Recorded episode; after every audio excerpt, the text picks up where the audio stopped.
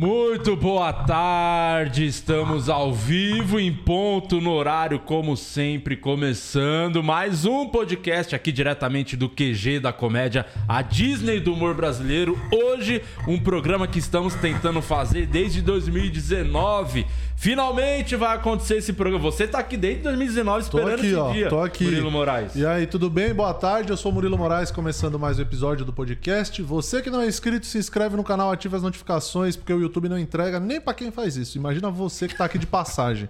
Então faça o favor de se inscrever e ativar as notificações. E você também pode virar membro por apenas R$ 7,99, né, Luciano? É, dos membros que nós gostamos. Então você pode Exatamente. virar membro do nosso grupo, o Only Feios, que é só gente da beleza duvidosa, mas que tem muitos benefícios, né? Tem o grupo do Telegram, que tem muita fofoquinha, tem direito a ingresso.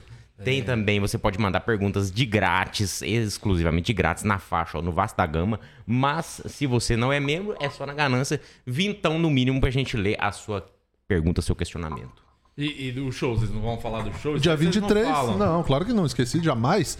23 de julho, sabadão, 10 da noite, lá no MyF Comedy, que agora mudou o Instagram deles, inclusive. Você viu lá? É, ficou F, É, né? colocou My F Comedy ou My Fucking Comedy. É, você tem o ingresso aqui no QR Code que tá na tela e na descrição tem o link também pra você que tá assistindo no celular aí. Só clica no linkinho lá, É, garante teu ingresso. Quem não sabe, o comedy do Danilo lá, o. My Fucking Comedy Club, o, o Instagram tá barrando as divulgações. Por, Derrubou as campanhas por porque conta- é My Fucking Comedy na arte. E aí o não- fucking não- ele tira. Não pode. E aí não adiantou nada, o Danilo investiu, ele falou pra mim, 30 milhões de reais naquele Comedy Club, mas o, não pode nem usar o nome, mas investiu 30 milhões, então vocês precisam ir lá pra ele começar a recuperar essa grana, tá? Exatamente. É, vai começar com o nosso show, que vai, Vai, vai, ter dar bem 18 perto. sessões nosso show.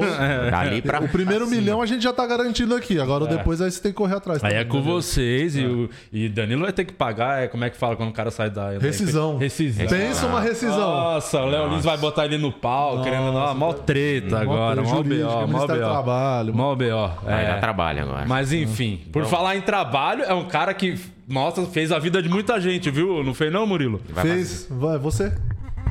Não, né? né, O, o outro Midas. Ah, outro Midas, que Tem o entendi. Midas do humor, Midas da Aham, comédia, aham, vocês conhecem. sim, sim, opa, Isso aqui a por diferença aqui é o, o meu Mamonas e o meu Charlie Brown. Tick to break, tick to break now.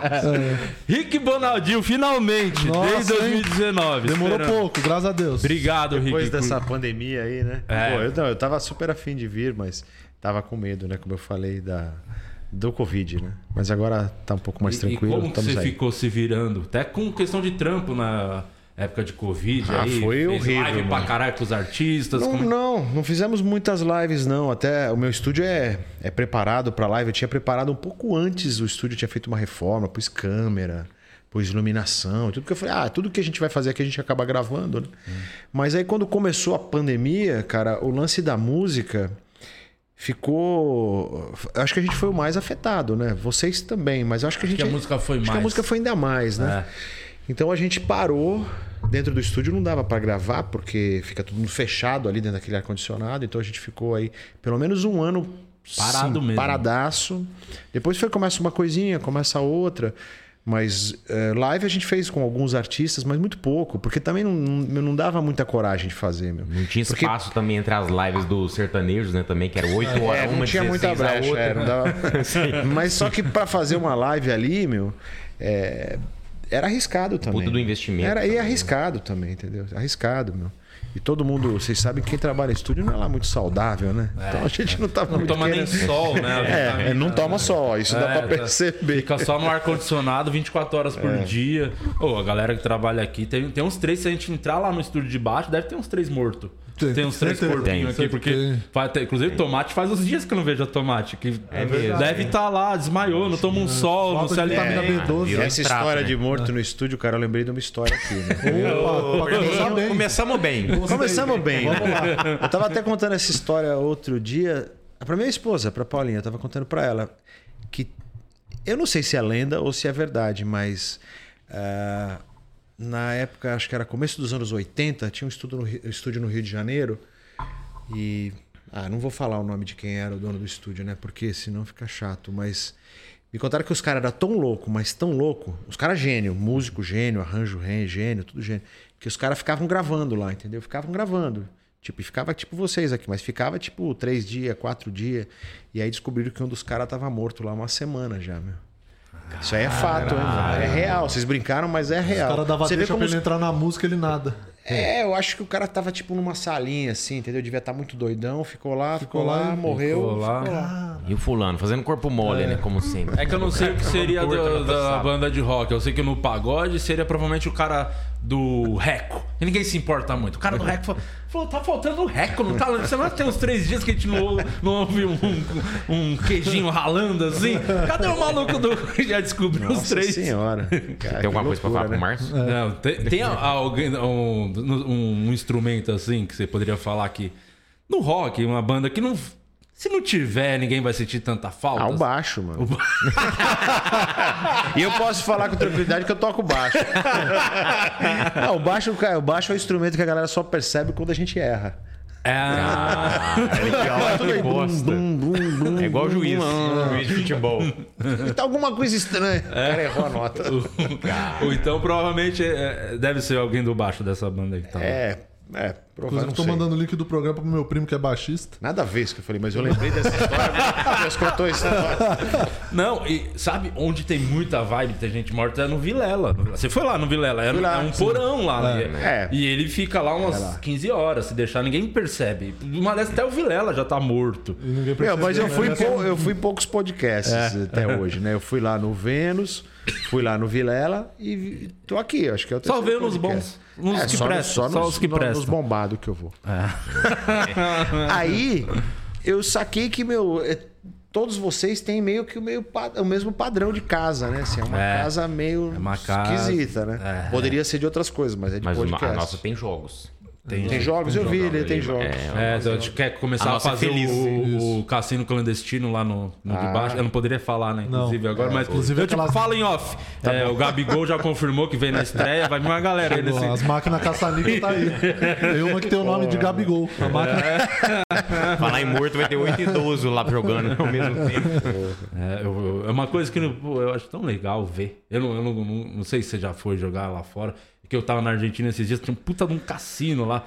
E aí eu fui lá, e é muito estranho, os jogos é muita. é, eu não entendi nada. Eu falei, nem vou É tentar informação. jogar. Nem vou tentar jogar, apesar que o peso não vale nada. O dinheiro argentino, meu Deus, é, é- o brasileiro pode falar com, com gosto. O real é foda quando você tá na Argentina, porque. É, É foda. É, tá ruim a coisa. O poder de compra do Brasil é aumenta tipo muito cinco na Argentina. centavos, né? Uma coisa assim. Tá ruim, a coisa tá feia lá. É coisa de centavos o, o real, assim. Eles são muito fodidos. Dá assim. pra gastar uma fortuna, né? Dá No muito. cassino. Não, com, com 15 reais, mano, você, É. sei lá, você compra uns três apartamentos na Argentina. Dá pra fazer um puto sacanagem. estúdio lá. Mas você não animou jogar, não? Não, não. Ah, é legal, é legal Eu, jogar. ia- eu ia jogar. Eu já joguei, já joguei. Vegas? Já joguei. Ah, não, muito não, não. Também eu- Não, não, mas jo... já joguei. Algumas Já- vezes. Já, joguei algumas vezes, mas eu, tipo, você bota, um- tem que botar um dinheiro que você fala, Não pode vou gastar passar esse dinheiro, se eu perder isso, acabou a noite. Senão, você, meu, o negócio é legal, dá uma adrenalina legal, né? Cara, É, nessa Tanto que que a eu galera fiz se meu- perde, né? É, eu fiz meu aniversário agora, a gente chamou, tem um, aqui em São Paulo tem um lugar que faz a tua festa de um cassino.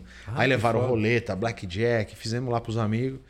Foi Pô, muito legal legal. É legal. Foda. Só que aí é estaleca, né? Não é dinheiro de verdade. né?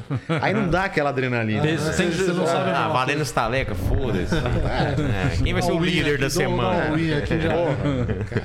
É, mas o, não tinha muito, só tinha mais aquelas máquinas que você aperta aquele brum lá e fica girando. É bom quando tá valendo a vida. Que Essa você fala assim, nossa, eu vou jogar o all, dar o all-in aqui, e mais um relógio, e mais um, uma chave de um carro. Não, cara. Mas é, é fogo, meu. Esse negócio aí dá pra entender. Quem já foi no cassino assim percebe, dá pra entender fácil que como que a a galera vicia, né? vicia, né? Porque é muito legal. meu. É Teve muito gente legal. de música que, você, que era viciado em jogo, que você conviveu assim? Ou é só mais droga, coisa mais tranquila mesmo? Cara, o pessoal da música é mais droga, né? Mu- é, porque jogo eles não têm Galera muito tempo bem. de jogar, né? É, né? Porque ou tá tocando, ou tá gravando, ou tá fazendo show, ou tá usando droga. Então é, é mais isso mesmo. E por, e por Ninguém falar... vai jogar, né? Mas eu já soube que galera da indústria, assim, sabe? É mesmo, eu vi. outros produtores gostam de jogar. Tá muito à moda também É o o poker. eu- A o galera negócio de aposta. É mais a galera do aposta, poker. Poker e cassino clandestino, cara. Aposta, tá rolando muito aposta É, online. é, aplicativo de celular, essas coisas de celular, jogo, aposta de- jogo. É, eu não, eu não gosto dessas coisas, cara. É, eu... Eu não eu gosto de fazer música, eu sou meio doente. Eu sou meio nerd. Você vive pra, pra eu isso. vivo fazendo música, meu. Quem me segue aí no Instagram sabe, eu vivo o tempo inteiro. Se eu não tô no Midas, eu tô na minha casa fazendo música, ou eu tô mexendo em equipamento, ou eu tô estudando. E como é que começou essa paixão por música? Desde criança mesmo? Você te- teve parentes, gente ti- perto? Tive, tive um, assim, minha, minha mãe tinha um irmão, que era meu tio, né? Bem jovem, assim, tipo um irmão de temporão, né? Que fala. Uhum. Ela, ela, ela era mais adulto, sei lá, tinha uns 28, 30 anos. E, e ele tinha um pouco mais velho que eu, assim, esse meu tio. E esse meu tio. Tipo o irmão mais velho, assim. Tipo um irmão mais velho, exatamente. Ele tocava guitarra, tocava, tinha um piano lá em casa, ele tocava, aí o cara montou uma banda, e aí os caras ensaiavam na minha casa. E eu era muito pequenininho e eu ficava convivendo com eles. E às vezes o baterista faltava, eu ficava ali tentando tocar bateria. Mas isso eu tinha tipo 8 anos de idade, 7, 8, 9. E esse cara influenciou bastante a minha, a minha vontade de trabalhar com música. Então eu, de garoto, assim, eu já curtia muito fazer, fazer música, descobrir o que os instrumentos faziam. E aí tinha guitarra na minha casa, tinha violão, tinha Você bateria. lembra, tipo, o primeiro disco? Assim, O tem... primeiro disco que eu ganhei foi um do LED. Eu ganhei uma fita cassete do Led Zeppelin. Eu esperei um, um ano inteiro lá pra ganhar no aniversário uma, uma fita do Led Zeppelin. Você pediu que- de aniversário. É, aquele que tem um cara com, com, as- com os. Acho que é grama, né? Aquelas coisas de, de feno nas costas, assim. Eu nem lembro o nome do disco. E a gente ouvia, tinha em casa. Eu lembro que tinha um disco do Pink Floyd, que era do meu tio. Tinha um disco do Rush, aquele 2112. Ah, e eu cresci ouvindo isso. Mas então a- daí, clássico. mas era uma coisa que você pensava em trabalhar ou queria mesmo era ter banda? Provavelmente Não, não, eu criança queria- queria, ter nessa banda. eu queria ter banda. Nessa época eu queria ter banda. E aí o tempo foi passando e tal, e aí eu fui, fui tentando me encaminhar pro lado da música, assim, de ser profissional mesmo, né? O, o primeiro disco que você produziu, qual foi a banda, a música que você fez a primeira? Você Cara, a lembra? primeira produção minha, assim, oficial, foi um jingle da Rádio Jovem Pan, que era um jingle de final de ano, era o Rap da Pan. Rap da Pan. Rap da Pan, que era um rap, eu cantava, e a gente falava da, do da programação, dos locutores. E aí eu fiz isso pro Arnaldo Sacomani, lá na época ele era o diretor lá. O cara que me deu a primeira oportunidade, assim, no mercado da música. E dali é que eu consegui uma gravadora, que o Arnaldo conseguiu pra gente. Que foda. E a gente gravou um disco, eu e um parceiro meu. Mas eu gravei. um- O primeiro disco que eu gravei foi um disco de rap. Era hip hop, era Rick Nando. Aí tem até essa história, que a galera conhece um pouco. O Rick Nando? Rick Nando. O nome. Parecia sertanejo. É, né? quase, quase um Rick Renner, né? Todo lugar que a gente chegava, a galera fala assim: ah, uma dupla sertaneja. Eu falei, não. Porque na época, Os caras ninguém com os sabia. bonezinhos, a É, barreta. as- ninguém sabia o que era rap, cara. Uma calça big. Ninguém sabia o que era rap naquela Sertanejo época. tá Que ano era isso? Do Rick Nando? Ah, 89, 89. Mas vocês Nossa, chegaram a fazer shows como. Fizemos poucos, mas fizemos. Foi nos shows que eu descobri que eu não queria mais ser artista, eu queria ser Mas, produtor. mas por que que, Porque- que desanimou? Porra, uns perrengues do caramba. Nossa, acabou de, acabou de fazer o disco, lançou o disco, a gente foi fazer um uma, uma turnê na Baixada Fluminense. Pô, aí E- sim. E era assim. Mas na Baixada Fluminense foi legal pra caramba, porque era uma sequência de shows. Na mesma noite a gente ia fazer seis shows. Caralho. Mas você entrava no baile, o cara soltava o playback, cantava duas músicas e ia embora. É que é, é meio curtinho, né? É, o esquema de participação. Então esse aí foi legal. E aí aqui em São Paulo, aí o Arnaldo, ele tinha uma empresa de shows lá, começou a arrumar uns pra gente tocar nos baile black, na Chic Show, na Cascatas e tal. E aí foi o perrengue total, né, meu? Era puta canseiro. Chegava, sei lá, chegava meia-noite, uma hora pra tocar no lugar, era sete da manhã, você não tinha cantado ainda. Oh, Aí eu falei, meu, vamos, vamos pro estúdio, né? Que é mais legal. e eu gostava mais do estúdio mesmo. Eu gostava de produzir, eu, eu, eu Botava tinha na manha- massa ali de. é, eu tinha manha de programação, arranjo, essa coisa. Mas- E aí o primeiro disco que eu produzi, umas músicas que eu acho que eu nem tive. Eu tive crédito de arranjador, mas que eu fiz bastante coisa com o produtor, foi uma dupla de palhaços, a Tim Espirro. Pô, inspiro. foi- E aí bombou. Foi bem pra caramba. E aí eu consegui bastante trabalho depois disso. Mas o, o- era o estúdio de quem que você começou a trabalhar? Era o estúdio da Som Livre. Da Som Livre. Aqui na Barra Funda, em São Paulo, era o estúdio da Som Livre, que era atrás da gravadora RGE. Então era na Barra Funda, ali no meio, perto. Caminho do Allianz Parque ali, Sim. ali atrás. É, e, e era um estúdio muito legal, assim, um estúdio muito, muito bacana. E tinha o estúdio, o estúdio da RCA também, na Rua Veridiana. Eu gravava muito ali também. E como... Mas é- aí comecei assim, entendeu? Comecei fazendo. Tocava no disco de um, fazia arranjo no disco de outro. Mas não, era um- mas não era uma sequência de trabalho assim. Era de Toda vez em, hora, né? Era de vez em quando e tal. Até que eu resolvi, falei, pô, vou montar meu estúdio. Aí eu montei um estúdio muito ruim, no fundo do quintal, assim, de uma casa que uma prima minha alugava e tinha uma edícula no fundo. Eu montei lá no- na Serra da Cantareira Uhum. e botei um anúncio no jornal Primeira Mão. Vocês lembram desse jornal? Sim, sim. Então, botei o anúncio no primeira mão e eu ficava lá, tocava o telefone, bah, vem gravar. Você custa, mesmo. É, custa 15. Era os cru- anúncios de Custa graça, 15, é, isso aí. Custa 15 cruzeiros a hora. O cara ia lá gravar e eu gravava todo mundo. Mas aí eu peguei uma puta experiência gravando todo mundo ali, né? Mas fazia tudo ali, né? E, e isso aí, você morava lá também, não? Era... Não, eu morava na frente. Ah, então tá. sempre teve essa, esse conforto. de Atravessava a rua a pé É, e bom lá isso, né? gravava. Mas eu gravei muita, muita gente engraçada, muita figura lá.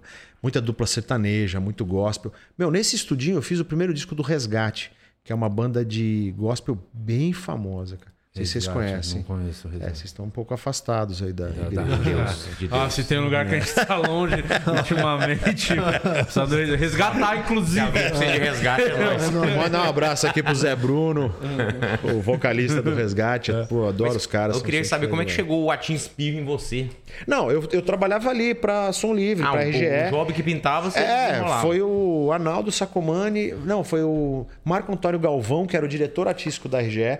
Falou, "Ô, Rick, nós queremos fazer uma coisa aí com os palhaços meio rap, meio assim, meio programada, demais. mais moderninha e tal. Você faz aí? Ah, porra, Bora. vou ganhar um dinheirinho, bora aí fazer, Que né? foda.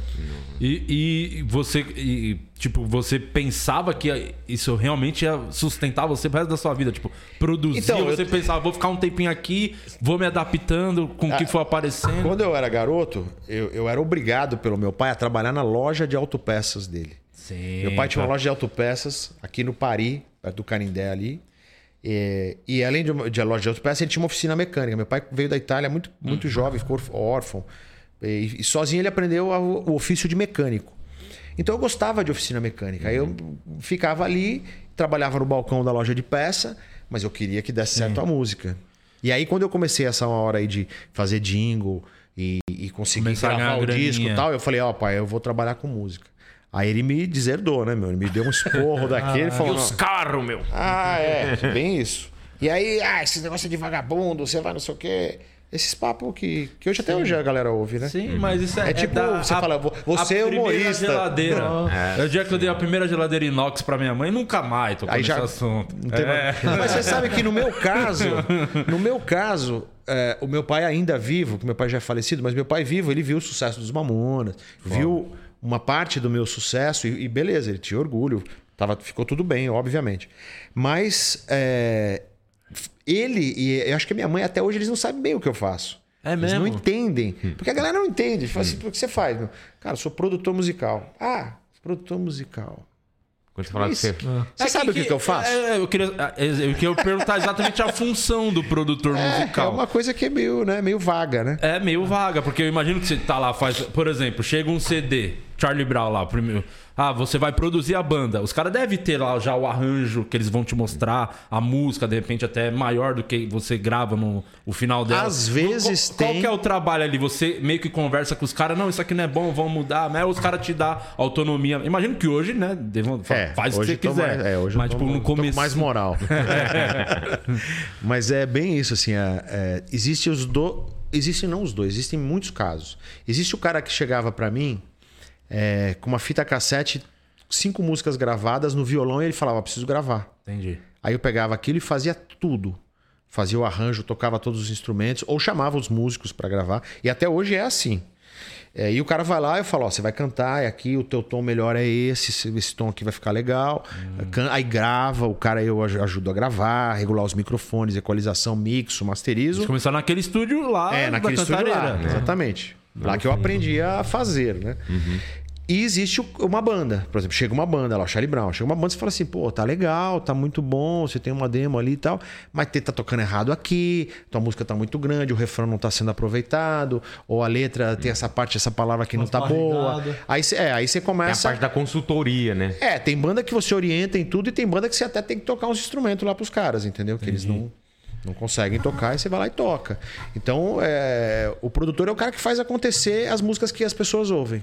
o, a primeira banda, que é o artista que realmente deu, começou a dar uma virada, não só pro grande público, assim, de explodir, mas no mercado, te valorizou, assim, no Na mercado. tua carreira te deu mesmo. autonomia. Ah, assim, eu então- tive, eu tive pequenas conquistas, né? Eu, eu tinha tido essa com, com os palhaços, com a Tim Espirro. Fiz uma música com Placa Luminosa, que também tinha ido muito bem. Também já tinha me dado uma, uma moralzinha. Fiz umas músicas com a Jane do Bock. Eu fazia uns, Eu já tava.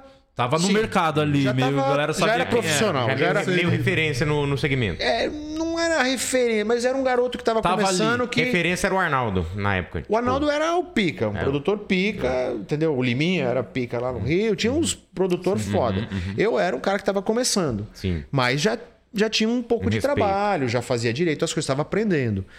Aí, nesse estúdio que eu alugava, eu aluguei o estúdio para uma banda que chamava Utopia, que ligou pro- pelo anúncio do Primeira Mão.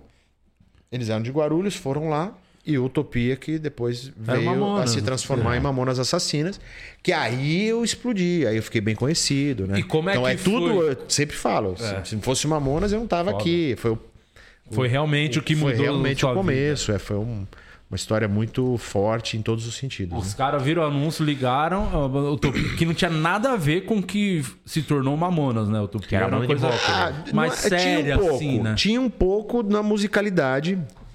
Porque a Utopia era uma banda muito boa. Eles falaram: Ó, Rick, a gente precisa gravar, mas a gente não tem produtor. Você produz a gente? Eu falei: produzo.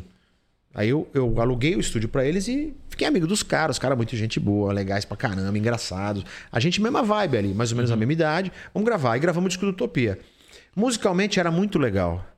Só que a letra era coisa que remetia ao rock do início dos anos 80, o rock de Brasília. Então eu falava pra eles, meu, esse rock aí já foi, meu, já passou isso aí, não vai. Legião não dá. É. Não, não vai voltar. Era legal pra caramba, né? Era legal, pô. Ira, Titãs, uns Sim. puta banda que eu amava. Mas eu falava pra eles, meu, eu não acho que isso vai dar pé É mais do cara. mesmo, né? Tipo, precisa mais fizeram. uma coisa diferente. Já Ia ser, fizeram, mais, já ia ser mais um no meio de tantos. É, e aí aconteceu de fato isso. Eles fizeram um disco independente e não, não foi sucesso, entendeu? Ah, então eles mesmo assim você falou, não é, e eles grava, quiseram não, gravar eles querem gravar e gravaram. Gravaram. Vocês fizeram não viram, né, também, né? É, eu também não Que tinha. também é, é difícil, né? O cara chega lá, o cara acredita no Agora trabalho falar, né? dele. Não, né? não, não dá, não dá. É, não dá, eu não dá. te conheci é- no jornal, irmão. Você vai falar agora que eu vou gravar. Não, como- Exato, pô, porra, eu fui no primeira mão, eu tô vindo aqui alugar seu estúdio, fica quieto. Jornal com anúncio é de graça. É, é, Mas quando bem- você falou isso pra eles, assim, eles chegaram a comentar alguma coisa? Falou se fazia algum sentido? Ou vamos tentar mesmo assim? Ou só cagaram? Cara, eu, eu também não falei assim tão, tão incisivo, porque eu queria gravar os caras. eu precisava ganhar o dinheiro. Trampo, né? Era o trampo, entendeu? Também não era assim. Mas eu falava, pô, eu não sei esse estilo aí e tal. Eu acho que eu comecei a falar isso já durante a gravação, porque a gente foi ficando amigo. E os caras eram muito legais. Sabe quando bate o santo? Assim, tipo, a gente ficou amigo. Conversando. Porra, e aí você começa a falar real pro teu amigo. Você já não tá mais pensando, pô, Sim. pô, não sei se essas letras aí são legais e tal. Pô, mas aí ficava aquele passo, você não acha que o rock vai voltar? E aí essa pergunta eu escuto até hoje, né? Você não acha que o rock vai voltar? O rock dos anos 80? Que... Porra, talvez, mas acho que vai ser diferente, né? É. Talvez. e aí, não deu certo. Um dia o Dinho foi. Mas a gente ficou amigo.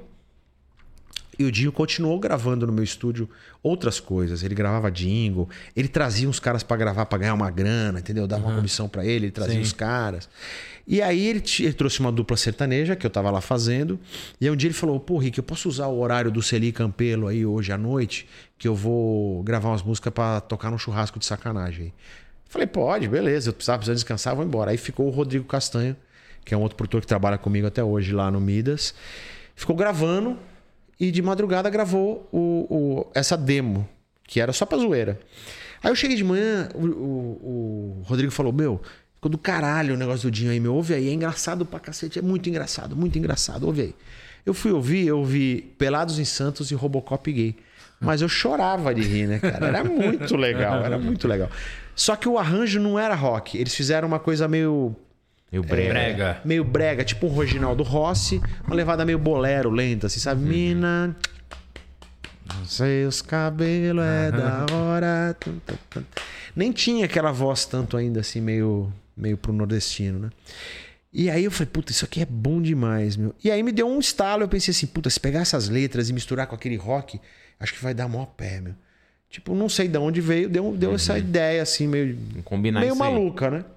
E aí eu falei pros caras, e no começo eles ficaram meio resistentes. Não, então vamos fazer metade assim, metade sério. Porque no, o trabalho do Utopia é muito respeitado, tem muito público. Falei, Porra, vocês não venderam nem, vocês não venderam nem 10 discos, né? Respeita a utopia. É o que todo mundo fala, né, cara? Pô, É, cara, é. Até hoje eu escuto esse papo. né? O cara chega lá no estúdio e fala, fala, pô, esse nome teu aí tá meio estranho, precisava mudar. Não, cara, mas eu já tenho meu Instagram, meu seguidores. YouTube, eu tenho já 112 muitos seguidores. Quantos? Mil. Sendo que 900 é robô, né? Comprado, é. é. comprar chinês. O cara estourou na Arábia Saudita, É, só né? faz sucesso na ONU, né? Que junta todos os países. Paguei É trezentinho os nesse árabes seguidor, só cara. que comenta, né? Só. Aí foi isso aí, meu. Aí foi, foi, aí fizemos e deu Você certo acha pra que caramba. se fosse nos dias de hoje, por exemplo, não, não existiu Mamonas, parece os caras do Utopia hoje, mostrasse, se desse olhada, visse as músicas e fala, caramba, pô, mas olha o dia de hoje, cancelamento, Putz. blá, mimimi, blá, blá. Você acha dava, que teria acontecido? Não, não, não teria. Não dava, né? Não dava. Começa que, assim, se você. é, toda vez que eu faço um artista, eu, eu penso no veículo. Porque você precisa mostrar o artista. Então, é, isso é uma coisa que as bandas e os artistas não pensam. Então o cara fala, eu vou fazer esse som aqui. Blues, por exemplo. Eu falo, beleza, vai fazer um blues, muito bom, mas que veículo você vai usar para chegar nas pessoas? Ah, eu vou usar o rádio. Um Landau, né? É, no caso, bota pra tocar no Landau, né? É, não vai rolar. Se você for né, pela rádio, não vai rolar. Aí você pensa, vou pelas plataformas. Aí você fala, tem playlist? Playlist de É muito limitado. É muito limitado. Então, no caso dos Mamonas hoje, a primeira coisa que eu ia pensar é, cara, eu vou fazer essas letras, vou mandar pras plataformas, os caras vão gongar de cara, ninguém vai botar isso aí no ar. Se eu puser no YouTube, é capaz de censurar. Aham. Se eu Já Insta- não vai monetizar. o Instagram não dá nem pra fazer uma, um post pago desses caras falando meu Robocop gay, entendeu? Não, Lá vem, Faustão, lá vem o alemão tarde, né? cheio de paixão. Não dá, entendeu? Aí você não gravou esse disco, já, o nome veio como assim? Vocês Não, aí o nome era Utopia. Aí foi o que eu falei. Eu falei, porra, esse nome é ruim pra não tem a caramba. ver com a letra. Não tem a ver com as músicas. Vocês podem mudar o nome? Puta, aí aquele. Outra, outra briga. Aquele clima. Mas nada era pesado. Mas nada era pesado. Mas quando caras, foi né? mudar o nome, já tinha gravado, já tinha feito o arranjo, tudo?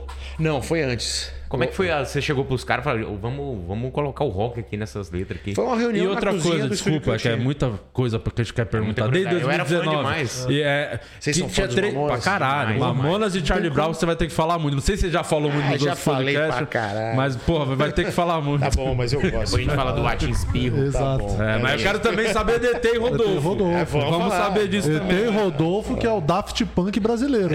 Isso. É visionário. Os caras artistas. Tá vendo? Faltou só colocar um capacete neles. Mas aquela primeira. Espirro na Covid agora, nossa, ia bombar. Estourar. Ia estourar muito. Tinha que lançar na É. época da Covid. Agora, Tinha três músicas, né, na demo que você ouviu. Quando você falou, vamos gravar um disco, os caras falaram, não, tem mais um monte, eles. Vamos escrever então músicas nessa linha. Como é Não, que foi? tinha duas músicas que eles gravaram no meu estúdio. Duas músicas. Pelado Santos e Robocop Gay. Aí eu falei, vamos fazer uma demo pra mandar pra gravadora. O cara que ouviu que tinha quatro músicas na demo é o outro cara, já não é eu, é o outro cara. Então eu, eu- a gente gravou Robocop Gay, regravamos, né, do jeito. E aí eu falei pra Aí eles. foi "Ô, o trabalho do produtor musical. De vir É, eu falei, meu, vamos misturar com o rock que eu acho que vai dar certo isso aí. E aí a gente começou a fazer os arranjos juntos. Aí os caras já se animaram, porque era rock, né? É, e eu tinha uma experiência do, Sim. de misturar esses arranjos. Porque eu fazia essas músicas brega. Eu fazia esses arranjos, né? Pro Independente. E aí a gente fez Robocop Gay, Pelados em Santos. Aí nasceu o Vira e nasceu o Jumento Celestino. Caralho, o Homem Celestino é muito bom. Que é bom pra caralho. Eu achava a melhor música. É, eu gosto É demais minha- também. uma das minhas favoritas. Acho que é a minha favorita. Durante muito tempo foi. E aí, puta, gravando de quem é esse Jeg? Ali na introdução, né? Aquela brincadeira ali. Eu tocando triângulos. cara. Ah, tipo, a voz que tá ali. Que era o é- Creuzebeck. eu, eu sou Creuzebeck. Famoso. Cruzebeck, assim. Famoso. Aí gravamos essa, essa, essa música e a voz guia ficou pro disco. Eu nem regravei de tão boa que ficou. Ah, que foda. E aí a gente gravou essas quatro músicas. Eu liguei pro meu amigo Arnaldo Sacomani e falei: Arnaldo, me- me ajuda aí a mandar isso aqui pra uma gravadora. Ele foi lá no estúdio, ouviu e achou do caralho. Ele falou: Meu, vou mandar pras gravadoras. E aí a EMI gostou, veio lá e contratou os caras. E aí falou: vocês têm mais música? A gente falou: temos. Só temos que fazer. Não, fazer não era o problema. ah, então manda pra mim. Pode deixar. Aí corremos. bah. Meu, aí saiu um monte de música, né? Se precisar sair 30 músicas, Ia saía. sair, né? É, será que em algum momento al- alguém, né, que teve essa oportunidade, tem mais música? Falou, puta, não tem, vamos deixar pra próxima. É, é então." igual chegar aqui e falar assim: tem mais piada? Tem, Tem mais texto? tem, Ó, eu vou contratar você pra trabalhar lá nos Estados Unidos, não sei. Vamos pra tem, cima. tem. Fala inglês? Fala. Falo. Yes. Of course. Passei por uma dessas. É, bem isso, né? E aí o, o primeiro. É, é isso, né? O disco lá que virou. Acabou o café, produção. Se puder trazer mais, por favor. Virou puta.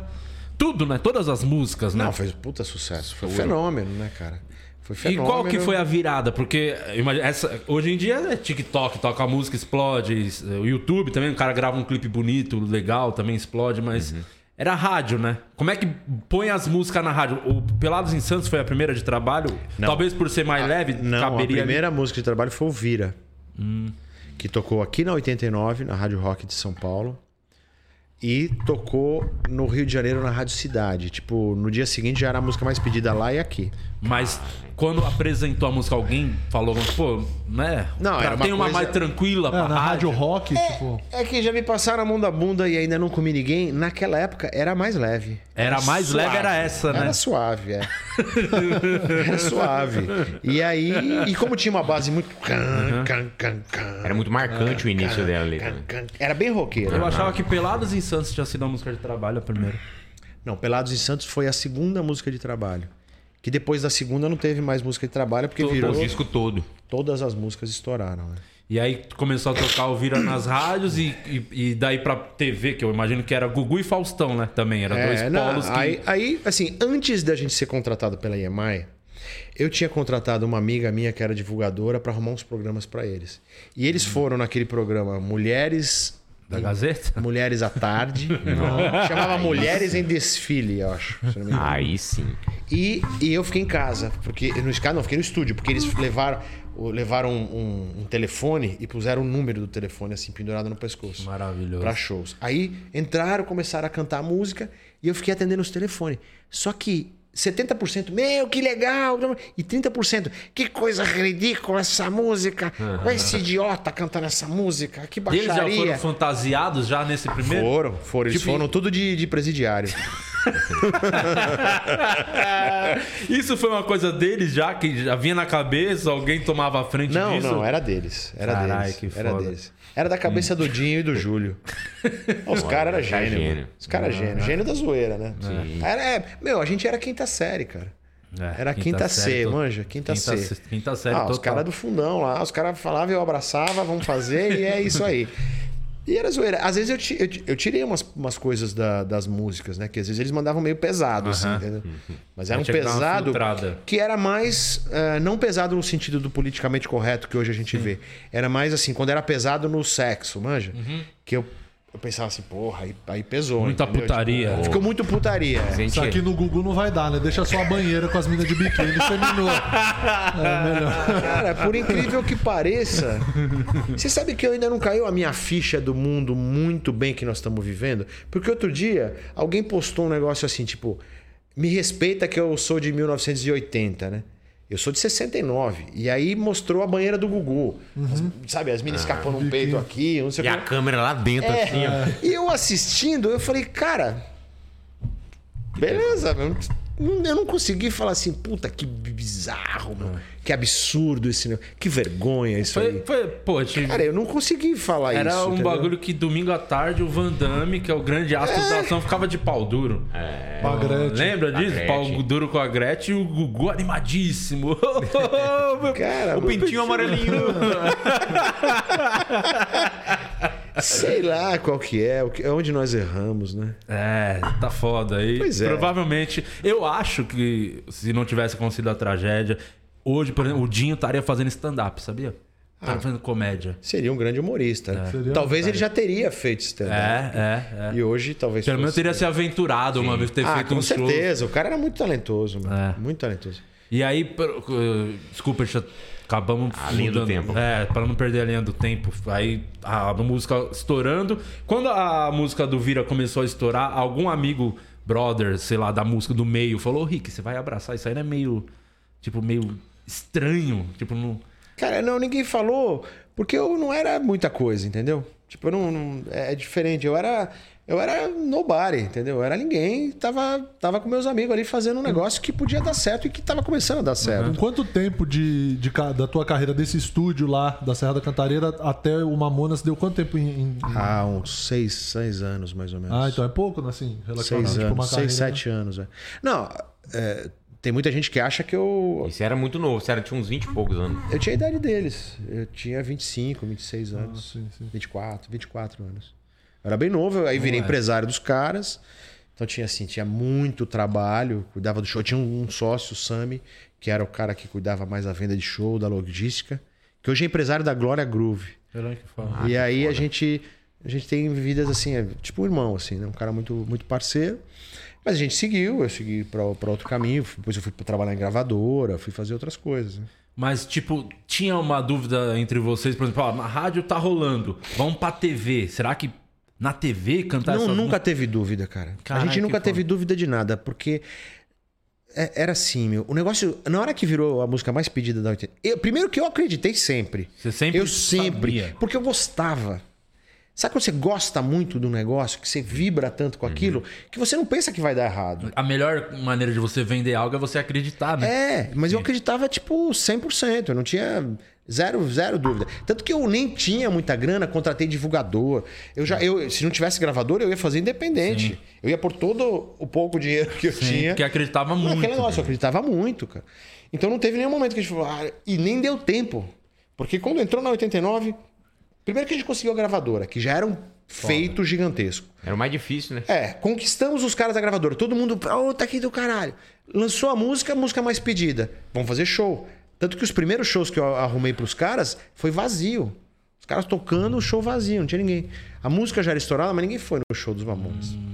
Os caras não relacionavam a música com a banda. É, mas foi questão de um mês. Daí já Aí começou a show de 10 mil pessoas, show de 15, show de daqui, daqui a pouco. Mas isso já tava a TV junto, era uma rádio tocando, foi crescendo. Não, primeiro foi, foi, foi esse, esse time, assim, né? Rádio, aí tipo um, dois meses na rádio, aí já tinha duas, três rádios tocando, de repente dois meses já tinha todas as rádios tocando, aí o showzinho já começou a rolar, e aí já tava fazendo um programa de televisão, outro.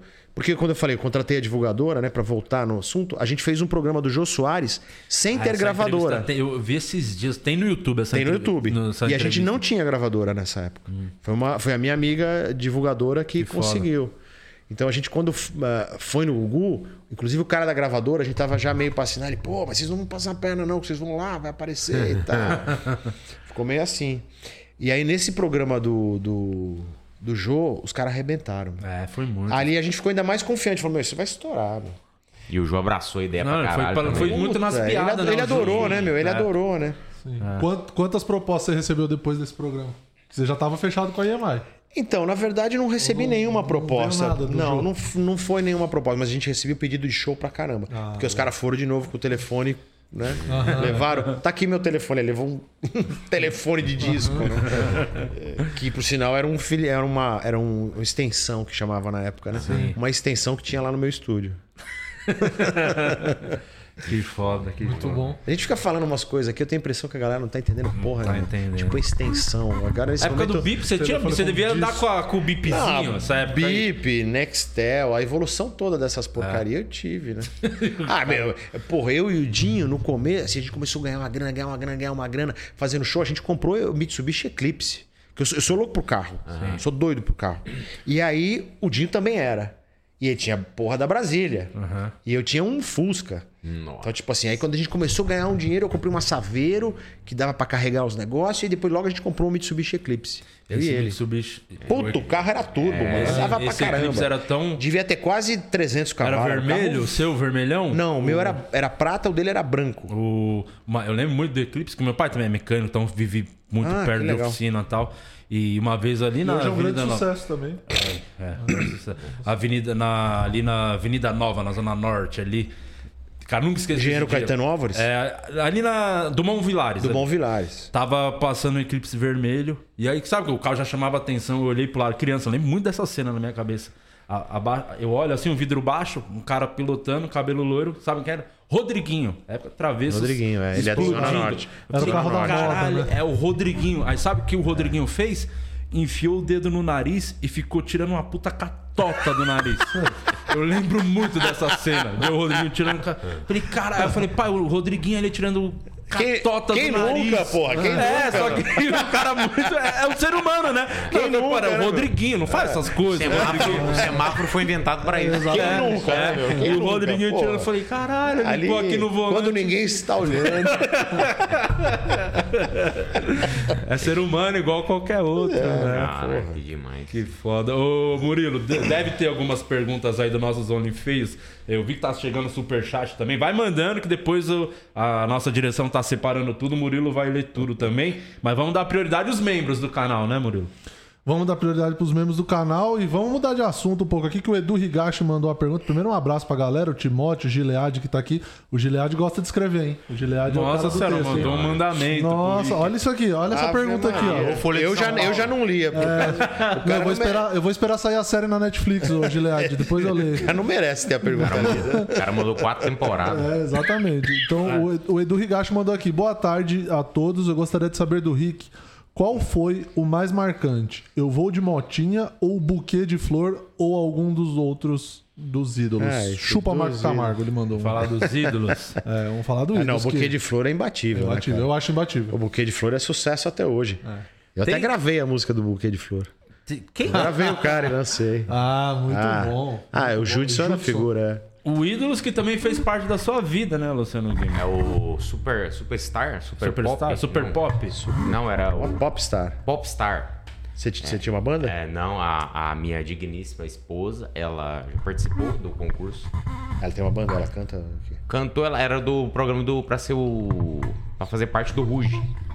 Ah, o Popstars, o meu Popstars. Isso. Ah, Aí ela participou, foi até na- nas legal, fases mais meu. avançadas, assim. Ela, Tá bem. ela Não teve um contar. quadro com você, inclusive eu fiquei bem nervoso quando eu soube dessa informação, que.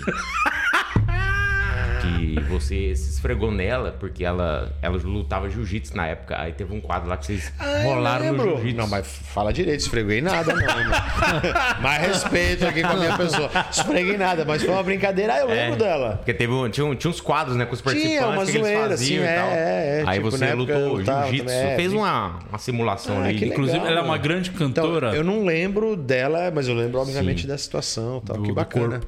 É, No kimono eu não lembro. viu? Não, que é Mas isso. ela é uma grande cantora, grande atriz. Inclusive, a gente lançou uma série, O Processo, e ela tem um episódio que a gente queria fazer pra próxima temporada da série que depende muito de você. Precisa da sua autorização pra Contem isso comigo. acontecer. Que é o que a gente queria fazer um episódio que todo mundo descobre que ela é uma puta cantora, canta bem. E aí eu queria usar, que na série eu faço eu mesmo de Lopes. eu Aham, queria usar eu minha vi. influência pra falar com meus contatos. Falei, já que você canta bem, vou né? te levar no Midas. O Midas vai te Fechou. levar pro Midas pra gente gravar uma cena lá. Lógico, mano. Ah, já conseguimos um puta Lógico, episódio. porra. boa. mas um abraço, essas ideias eu acho. Vai ficando por aqui o episódio, a gente só queria isso. Era só pra isso. Desde 2019, tentando. Essa cena tava ali, ó. Eu tava engavetado ali. Conseguimos um episódio, finalmente vai ser esse Yes! episódio do Mida. É, vai, mais uma pergunta que não seja três horas pra ler. a Deixa eu ver algum, algum superchat que a Jamile Cebolinha tá mandando pra nós. Senão a gente aqui. pode falar Vai. também do, do- do- como é fazer esses programas aí do. Ah, eu acho legal pra caramba, meu. É divertido, né? Porque. Puta, é. Meu, o primeiro que eu fiz foi esse aí, o Popstars da- de mulheres, né? É, e aí, na época, eu, eu nunca tinha feito nenhum programa de televisão. Então eu tinha um puta medo, né, meu? Eu falei, caramba, eu ficava nervoso. É foda, né, meu? E, e aí foi super legal. Aí eu conheci muita gente, o programa foi muito bem estruturado, era bem grande. E aí eu saquei que nos programas duas coisas acontecem. Primeiro, eu me divirto bastante, que é legal. É, você conhece muita gente legal, muita gente talentosa. E ainda por cima, eu, eh, tipo, você- é, é como se fosse um intensivão da minha profissão. Tipo, você evolui muito nesse programa. Porque você tá vendo gente cantar todo minuto. E você tá avaliando ali, você tem que avaliar certo e rápido. Então você fica muito ninja, entendeu? Hoje, meu, eu vejo a cara de uma pessoa, você fala, esse canta bem, esse não canta.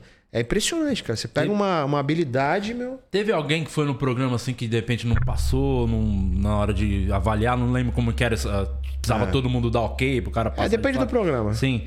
Que você viu, pô, eu gostei, mas a os meus colegas aqui não gostaram. E você acreditar na pessoa e falar, mano, vamos gravar alguma coisa, vamos tentar. Ah, já, já teve de eu gravar algum candidato que foi desclassificado. Isso já teve sim. Por algum motivo, entendeu? Não sei se exatamente nessa situação de Você, estamos três, eu gostei, dois não gostaram. Mas, tipo assim, o cara veio vindo nas fases e uma hora caiu. Eu falei, puta, mas o cara é bom, meu. Geralmente o bom cai na votação do público. O público não sabe quem é o cara bom. O público vota no cara errado, sempre. Sempre, né? Sempre, isso é certeza. Quando eu olhava o cara bom, eu falei, tá bom, esse aqui não vai ganhar, vamos ver qual que vai Caramba. ganhar. O bom. Para não dizer que o bom nunca ganha, o bom ganhou no X Factor que eu fiz. Foi um dos últimos programas que eu fiz. Quem que ganhou o X Factor? Era o, o Esse era Christopher Band, né? Clark, da, band, da Band. O Christopher Clark, um roqueirão, vocalista, assim. Pô, o cara cantava pra cacete, canta pra cacete, né? E Trabalha que que comigo até acontece hoje. com os caras que ganham? O...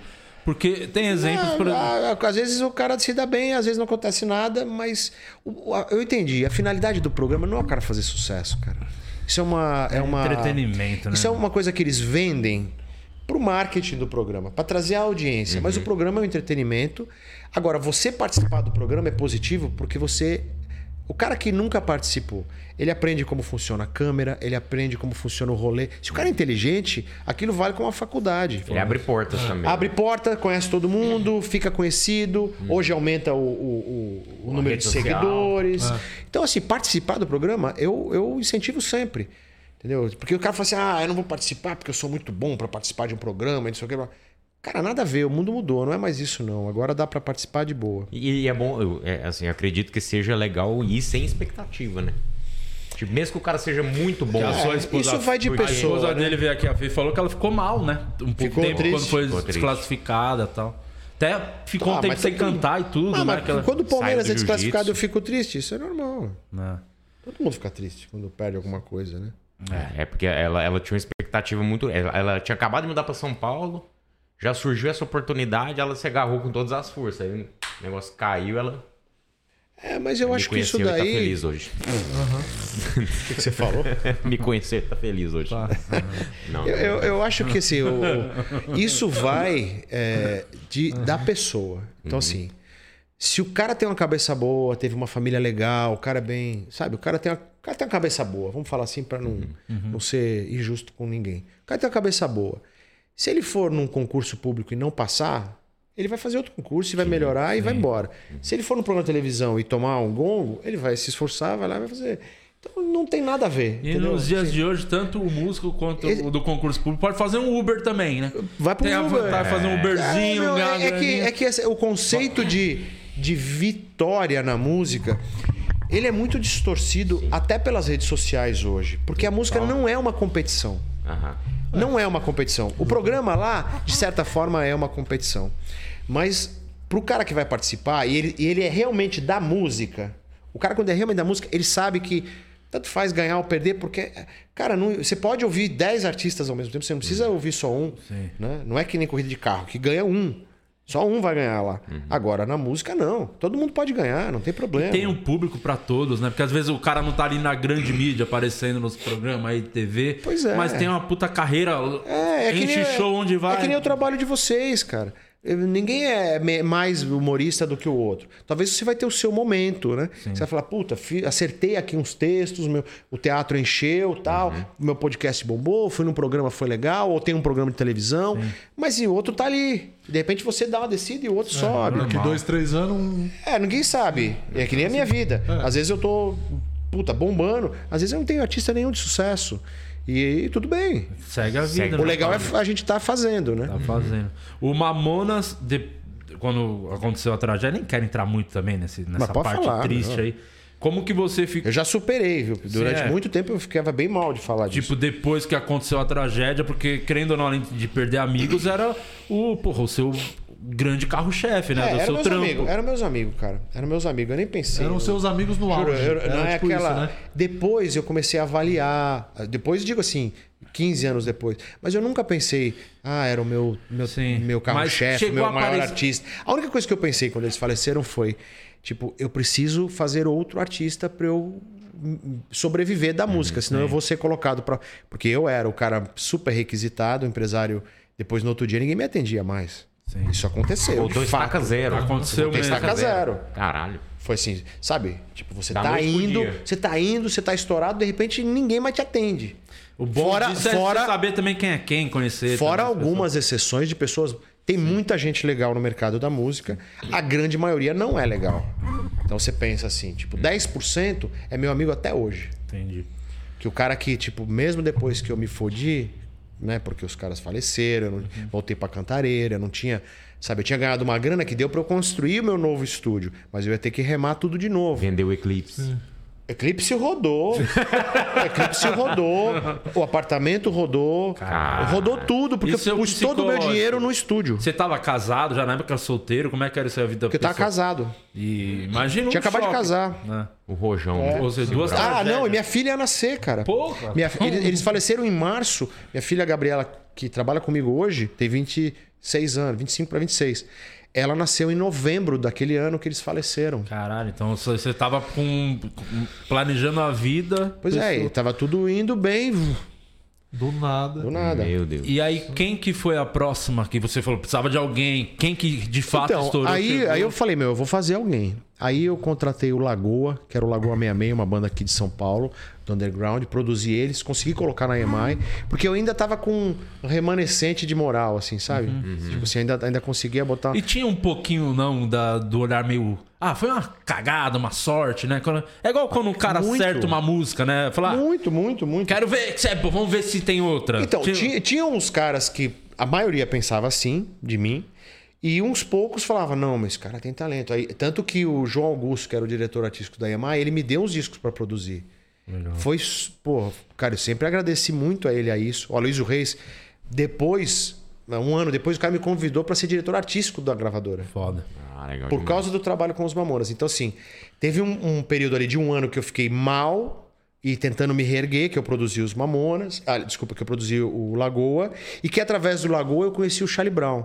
Então eu já estava fazendo as demos do Charlie Brown quando eu fui contratado para ser diretor artístico da Virgin Records, que era uma gravadora ligada à EMI Music. Que fui contratado pelo Aloysio Reis, que me conheceu no trabalho dos Mamonas. Que foda.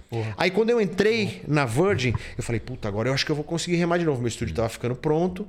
Eu falei, o primeiro artista que eu contratei foi o Charlie Brown Jr.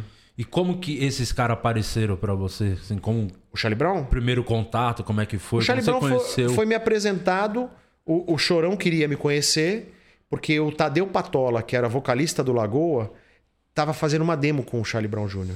E ele falava pra mim, ô, preciso te mostrar uma banda aí, meu, uma banda foda, uma banda legal. Aí ele me mostrou o Charlie Brown Jr. E aí um dia o Chorão foi num ensaio do Lagoa, que era ali no Você já tinha ouvido Fábrica. alguma música, alguma coisa Tinha dele? ouvido a fita cassete. Aí conversamos assim meio rapidamente, eu falei, ah, vou marcar um papo no estúdio. E você já tinha identificado na fita ali, escutando. falou, Não, era tem- bom, era coisa bom. boa. É, mas tava meio perdido, assim, sabe? Tinha umas músicas muito longas. Bem orientado, isso aqui pode dar certo. É, e aí eu e o Tadeu trabalhamos é, esse, esse, essa demo, que depois virou o primeiro disco. Teve uma puta história minha pra conseguir pôr na gravadora. Foi minha primeira contratação. Eu É que tive- você entrou na gravadora lá e você bot- meio Já que os caras. trouxe os caras. trouxe os caras. Foi Você mandou uma galera embora também da gravadora. Quando Mandei você entrou, uma galera. teve uma missão É, ingrata eu ali. entrei lá, eu tinha que ver os artistas. O cara me deu carta branca. Falou: ó, veja aí quem são os artistas que você quer continuar trabalhando e quem você acha que não é bom, que você quer Passa o facão aí. cancelar o contrato. Eu olhei, cara, só tinha artista que eu não gostava, que eu achava que já não Uhum. tinha nada a ver, entendeu? Dentre esses tinha até o Lobão. Falei, Caralho. puta, vou ter que mandar o Lobão embora, né? Vai ser foda, né? Mas não foi, ele foi, foi super legal, ele foi super. Super. Entendeu? Entendeu e foi super profissional. Não, eu realmente não acertei os discos aqui, você tá certo, boa sorte aí e tal. Depois a gente ficou até é, colegas, né? Não sou amigo dele, mas tipo assim, hum, já fui no programa dele. Tipo, a gente tem uma relação boa. Legal. No, o cara é inteligente. Profissional, né? né? O cara é Tem- inteligente, o Tem cara é essa também, né? profissional. Às porque- vezes o cara é um puta de um artista, mas o cara passa uma fase ruim, né? É, ele, ele, ele, ele entendeu, ele não foi pelo lado. Ah, eu sou o Lobão, eu sou bom Pessoal. pra caramba, eu Uhum. sou foda e você não pode me mandar embora, que você é o moleque que chegou agora. Pelo contrário, ele falou: não, faz o que você tá achando aí, tá bom, e que, pô, vou seguir minha vida. Talvez ele não tava satisfeito também na gravadora, entendeu? Também tem isso. Então, deu tudo certo. No final o- das contas. O Charlie Brown foi o coro vai comer, né? Foi a primeira, foi a música que Foi o primeiro, foi o Coro Vai Comer. que E aí tinha expectativa também, né? Tô entrando agora, tô trazendo os Porra. caras. É a primeira, é Então, a primeira ne- contratação. Nesse artista, eu tinha muita expectativa. No Mamonas, foi assim, vamos aí. Uhum. No Charlie Brown, eu falei, meu, essa porra tem que dar certo. dependia que dar muito que Já tinha outra pressão, Dependia. né? É, eu- Uma puta pressão. talvez eu nem dependesse de fato, porque eu acho que eu Sim, tinha um. tava respaldo. estruturado. Mas na minha cabeça é tipo, puta, isso aqui tem que dar certo. Tanto que eu briguei muito pro Charlie Brown dar certo. Dentro da gravadora, com pessoas da equipe. Que eu tinha. Tudo que eu fazia era Charlie Brown, Charlie Brown, Charlie Brown, né? Isso aqui tem que dar certo, né? O que que, né, nesse processo de construção de disco, de qual música vai entrar, qual música não vai entrar, o que que às vezes dá de impasse, assim, de gravadora? É letra, é melodia, é os caras achar que a música é ruim e você confiar numa música ou vice-versa? Música de trabalho, como que se define isso? Cara, ah, hoje em dia isso virou um. um- Não, obrigado. Já... Virou uma terra de ninguém. Hoje em dia a gente tem um- uma dificuldade porque a gente não tem muitos diretores artísticos nas gravadoras. Porque a gente basicamente tem três gravadoras. A gente tem a Warner, a Universal e a Sony. Aí tem os, os independentes, que tem o Midas, tem a DEC, tem lá o, o Condzilla, tem, tem os outros. Que aí a gente vai. Cada, cada, cada gravadora tem o perfil do seu dono. Essa é a verdade. Mas antes, todos os artistas que a gente conhecia vinham através das gravadoras. E aí eu já tô vendo o cara fazendo um comentário aqui embaixo, dizendo assim: foi muito bom porque democratizou. Agora nós não precisamos das gravadoras. Agora tá tudo democrático, a gente vai lá e põe a música. É, beleza, agora todo mundo vai lá, grava em casa, põe a música na plataforma e ninguém ouve. Então, assim, é uma puta ilusão, entendeu, cara? Então, assim, quem decide a música de trabalho, para responder a sua pergunta? Antes era uma decisão em conjunta. Opinava o artista, o produtor, o diretor artístico, a equipe de marketing da gravadora. E a gente escolhia a melhor música, com a melhor estratégia, porque muita gente, muitas cabeças inteligentes decidiam. Hoje decide o artista e às vezes o empresário dele. Que às vezes nem é um cara que conhece muito. É, mas na maioria das vezes é o artista que fala: ah, essa daqui vai ser música de trabalho, eu vou fazer um clipe, eu mesmo vou bancar, eu que vou fazer, vou lá, vou lançar e pronto.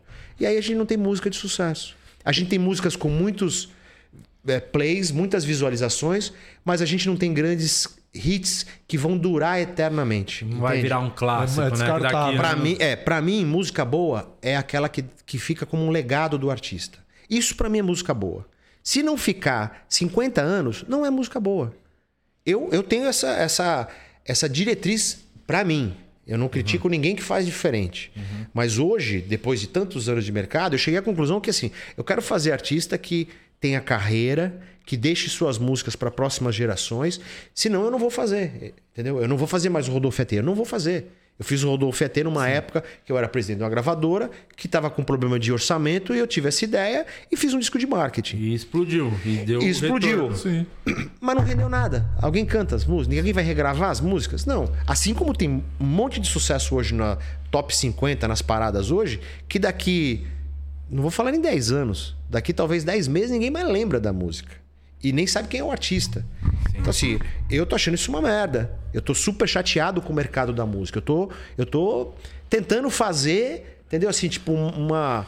Uma, uma resistência, tem outros fazendo, não sou só eu, tem outros fazendo, porque assim, a gente vê que a música tá virando TikTok, entende? É, hoje a música é pensada na- Cara, nisso já. Cara, não, não pode a música. viralizar a não- música Ah. ter a obrigação de ser boa em 30 segundos. Não pode acontecer isso, cara. Nós nunca mais vamos, ter música boa. A gente tá passando isso na comédia também. É, não É dá. exatamente Você não igual. pode ter um punchline de 15 segundos. É, exa- Você tem que ter um punchline aqui pro cara já ficar. Porra, não fica. Vai pro inferno, cara. Porra. Tem que- Não quer ver Não o texto ouvir, não. trabalhado, né? Os, É. os comediantes não querem trabalhar o E texto. todo mundo tá ficando burro. É. Eu concordo Cara, pra caralho. É é muito parecido ruim, com a comédia, inclusive. Não, é o mundo. É o mundo. Eu acho que isso tá a mesma coisa na comida, no restaurante, no programa de televisão, no YouTube. no- É, é a galera, é, é essa é, necessidade de conquistar a pessoa rapidamente. Recompensa muito E, rápido. e tanto que hoje você não vê antigamente, você falava lá dos artistas, o cara não falava a música que gostava, falava o disco que gostava do artista. Ninguém, Não existe mais isso. Disco, cara. Eu tô fazendo agora um disco com os Titãs. 15 músicas inéditas. uma letra melhor que a outra. Cara, claro, vocês vão é ouvir. exemplo pra quem também, gosta cara. do Quantos anos de Ó, carreira? qua- o disco de 40 anos, de 40 anos de carreira. Fala aqui, meus, conhece uma música dos Titãs? Você não conhece uma, você conhece uma porrada. Você vai no show, tá lotado. É um negócio que, pra Tá mim, consolidado, é, é o que vale. Mas hoje em dia, é, essa palavra viralizou, que é a desgraça, é a desgraça da humanidade. É um vírus mesmo. É, é a desgraça da humanidade, cara. Porque o cara não quer fazer uma música de sucesso. Ele quer que a música dele viraliza. Eu, se eu tiver uma música que viralizou, eu vou achar uma merda. Porque é certeza que daqui 3, 4 meses a música já não tá mais forte. E o Acorda Pedrinho, né? Vira uma. Ah, então, Que a galera É, já, já fala mas assim, às vezes existe, existem "Ó, agora eu vou fazer casos. sucesso, ele gostou de mim. Às vezes existem casos que, tipo assim, no caso do Acorda Pedrinho, vamos lá, vamos falar dessa música. Que eu acho uma música muito divertida, muito sacada, muito legal. E eles têm outras músicas legais. Então, às vezes, você precisa de um grande hit pra puxar as outras. Tem uma vibezinha meio mamonas, assim, É, não sei o- se. é, é deu legal. Pelo amor de. Deus, hein, Guima? Não, não. Não, não acho que é mamona, Não, mas não, assim, questão da diversão. Não, não, não. Fala, repete, mas sem, sem repetir. Fala outra coisa. Guima. Esquece, vamos cortar, vamos Esse cara é fã dos Mamonas. Eu gosto pra caralho. Esse porra. cara Mamona. defende. se a gente esse tocar- cara defende os Mamonas. Não, Esse cara é Ele comparou brother, a corda Pedrinho. Por mais que não Porra. foi uma comparação, mas só de estar na mesma frase me incomoda. Então. Então, Não, mas fã do Mamonas é assim. né? Fã do Mamonas é isso aí. Não, mas eu acorda Pedrinho. Mas você sabe que é por isso que não existe outra banda como os Mamonas? É, nem vai ter. Porque você não vai deixar ter. É. Ninguém vai deixar. Vai falar, tá fica puto, copiando. É, é uma merda. proibido o cara fica puto, né? Quando fica eles puto. faleceram, eu imagino que deve também apareceu muita gente no- na linha. Todo mundo. Imagina quantas demos eu recebi. Caralho. Mas deixa eu terminar de falar Tá, do- do- tá, tá dos meninos lá, porque senão é, eu não completo o que eu ia Sim. falar. Eu, eu fui ouvir o trabalho deles e eles têm outras músicas muito legais. Várias coisas. Então, assim, se, ele- se você usa um sucesso para trazer o seu resto do repertório, é super válido. Então, quando eu falo assim, puta, eu não quero que uma música mi- minha viralize, é tipo assim, eu não, eu não fico focado nisso. Tá? Então é, é meio isso. É tipo você falar assim, cara, eu fiz um vídeo que viralizou. Fiz um vídeo de comédia que viralizou. E a partir desse vídeo, a galera vai no teu teatro, assistir teu show e fala: Meu, o cara é bom pra caramba, o cara é legal. Beleza. Não tem problema. É o chamariz, né? É, o problema é que É que você, você só, conta tem aquela. Você só tem aquela piada. Aí vai no show e fala, meu Deus, que merda. Pô, chato pra cacete, o cara só tem aquela piada Era lá. melhor não ter viralizado. Eu lembro de, de ver você, você, coisas que eu vi o de humor. Eu lembro do, do Rabin. Eu, que assim, que eu comecei a ouvir. Agora, o último que eu descobri foi o, o Marques. Rodrigo Marques. Rodrigo Bom Marques. demais. Bom pra caralho, Bom engraçado. E aí, mas um monte dele é boa. Sim, sim. Então, assim, eu fico. Eu, eu sou ligado nesse movimento. Eu lembro do Rafinha Bastos, que foi um dos primeiros lá atrás. Depois o Meirelles, que virou um puta irmão meu. Sim, Meirelles. Então, eu- aí a gente fica. Isso, isso é muito parecido com o mercado da é música. parecido mesmo. Porque você ouve lá o jovem Dionísio, pô, 50% das pessoas que ouviram a Corda Pedrinho não vão gostar das outras músicas. Mas se 50% gostar, os caras têm um puta público. E como que você encara hoje, assim, pra, pra uma banda virar, digamos assim, ou um artista? Porque antigamente era um disco, tinha que lançar. Hoje não, hoje é o ZPzinho, né? Nos, nos. Spotify da vida, aí você lança três, quatro músicas, ou então grava um clipe. Como é que você, é, pessoalmente, trabalha lá no Midas, pensando assim na carreira do artista? Ah, vamos ter que lançar alguém. Eu penso assim, meu. Eu vou fazendo uma sequência de músicas que eu considero boas e, e comerciais, no sentido que o público vai gostar, mas não necessariamente é, muito fáceis. Então a gente está sofrendo uma grande dificuldade, porque as playlists maiores, não só do Spotify, mas de todas as plataformas, elas são muito embasadas nessa coisa fácil. Porque as plataformas vivem de clique. Eles não vivem de música boa. Então pra eles não interessa. Ele né? não interessa. O algoritmo não identifica qual música que é boa. Não importa, o algoritmo não escuta o que é bom e o que é ruim. O importa pro dono da, da ação lá do Spotify, pro acionista, importa para ele se está valorizando a ação. O que, que valoriza a ação? Mais gente clicando. Então ele não tá preocupado, ah, essa música é boa, essa música é ruim, essa música. Eu tenho que me preocupar com isso. Então, assim, a, mi- a minha, o meu desafio, que não tá fácil, é fazer músicas boas, comerciais e que ainda consigam os cliques. Tá difícil pra cacete. pra É, caralho, achar tá. essa equação é senhora. Tá difícil pra cacete. Mas ah, ah, nos últimos tempos aí eu acertei duas. Tipo o Sol do Vitor Clay, Porrada. que Ele é foi uma muito porrada. bom, hein? e ele é bom. É muito Bom bom. pra caralho. Beleza? Então, eu Aquele tô fazendo meu papel. eu DVD. DVDzinho, pode chamar que você lá no Midas gravou Microfonado, é. Muito bom aquele curvo Muito dele, bom. é muito bom. Muito Não, bom. o cara tem respeito de todo mundo. Tipo, o Capital Inicial chamou ele pra cantar. Fala. O, o Samuel cantou com ele e chama ele pra cantar toda hora. Então você fala assim, cara, é Essa um- música viralizou. sim, mas o cara tinha. Mas ele tem todo o background. Ele tinha, ele tinha sete anos de trabalho antes comigo. E tem Ah, carreira. já tava sete anos com ele até o sol É, eu acho que tava Caralho. comigo já tava uns quatro anos, mas ele já tinha uns sete de carreira. Caralho. E Olha, o moleque tá tinha na luta ainda. 23. Começou cedo. Fiz uma música com a Kel Smith, que era uma vez, que é um puta sucesso, e a Kel ficou. É uma artista sólida. Entendeu? Ela é uma artista que tem composições boas, que ficou. Então, assim, eu tô, continuo buscando isso. Você acha que aju- o fato do próprio artista ser compositor, imagino que é fundamental, né? Pro- Hoje em dia ajuda muito, meu. Que- Ajuda muito. Hoje eu tava tendo uma conversa até com a minha esposa, né? Que é a pessoa que mais ouve eu encher o saco e reclamar, né? Agora que eu não tenho mais Twitter, porque eu deletei o Ah, Twitter. pô, se livrou coisa, disso aí. É, Eu deletei faz dois anos. que inferno esse anos. negócio, né, cara? Isso faz mal. Aí é, eu tava falando pra ela, meu, eu vou focar a gravadora assim, meu, eu vou pegar poucos artistas, mas vou achar um cara bom do sertanejo, popular, que seja assim, mas vou achar, eu vou achar esse cara. Esse cara muito bom que seja assim. Não precise fazer a música da balada do momento. Pode até ter a música da balada do momento, mas que o cara tenha uma carreira.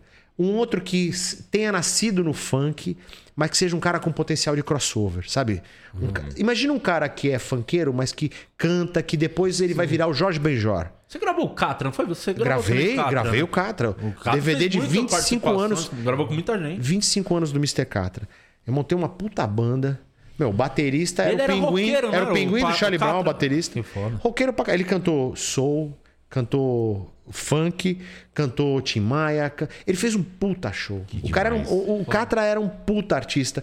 Por mais que as pessoas conheçam ele pelo funk. E tem- pelos filhos. E teve como muito. pai, né? Todo mundo é filho do Catra. Aliás, todo, você presta atenção. Pode ser filho do Catra. Todo mundo no DNA. O cara era assim, era muito inteligente, muito talentoso e muito rico musicalmente. Mas ele ficou, ficou conhecido pelo funk, que era o comercial e que era legal também. Hum, E pelo folclore também que tinha. É, o cara era, era a cultura do cara, entende? Era a cultura do cara. O cara era verdadeiro, eu achava do caralho. É, mas musicalmente era um cara muito evoluído. E rendia pra caramba. Exatamente. Até isso é uma das coisas que eu fico dando os toques pra galera do funk. Eu falo assim, cara, vamos, vamos evoluir. Ouvir mais coisas, Vamos fazer assim. mais coisas. Vamos... Porque eu acho que A pode surgir ser um cara sonho. que veio daí e que acabe sendo um grande crossover. O cara vira o Jorge Benjor do futuro, por Uhum. exemplo. E de outros estilos. Então eu tô pensando dessa maneira como, como, como gravadora, entende? Se vo- você fosse fazer aí um top 5 aí dos seus grandes trabalhos, assim, discos que você produziu, quais seriam, assim, cinco discos que você fala, porra, esses aqui foi o... Ó, Mamonas, é, Charlie Brown Jr., o segundo disco. O Preço segundo curto, disco. prazo longo.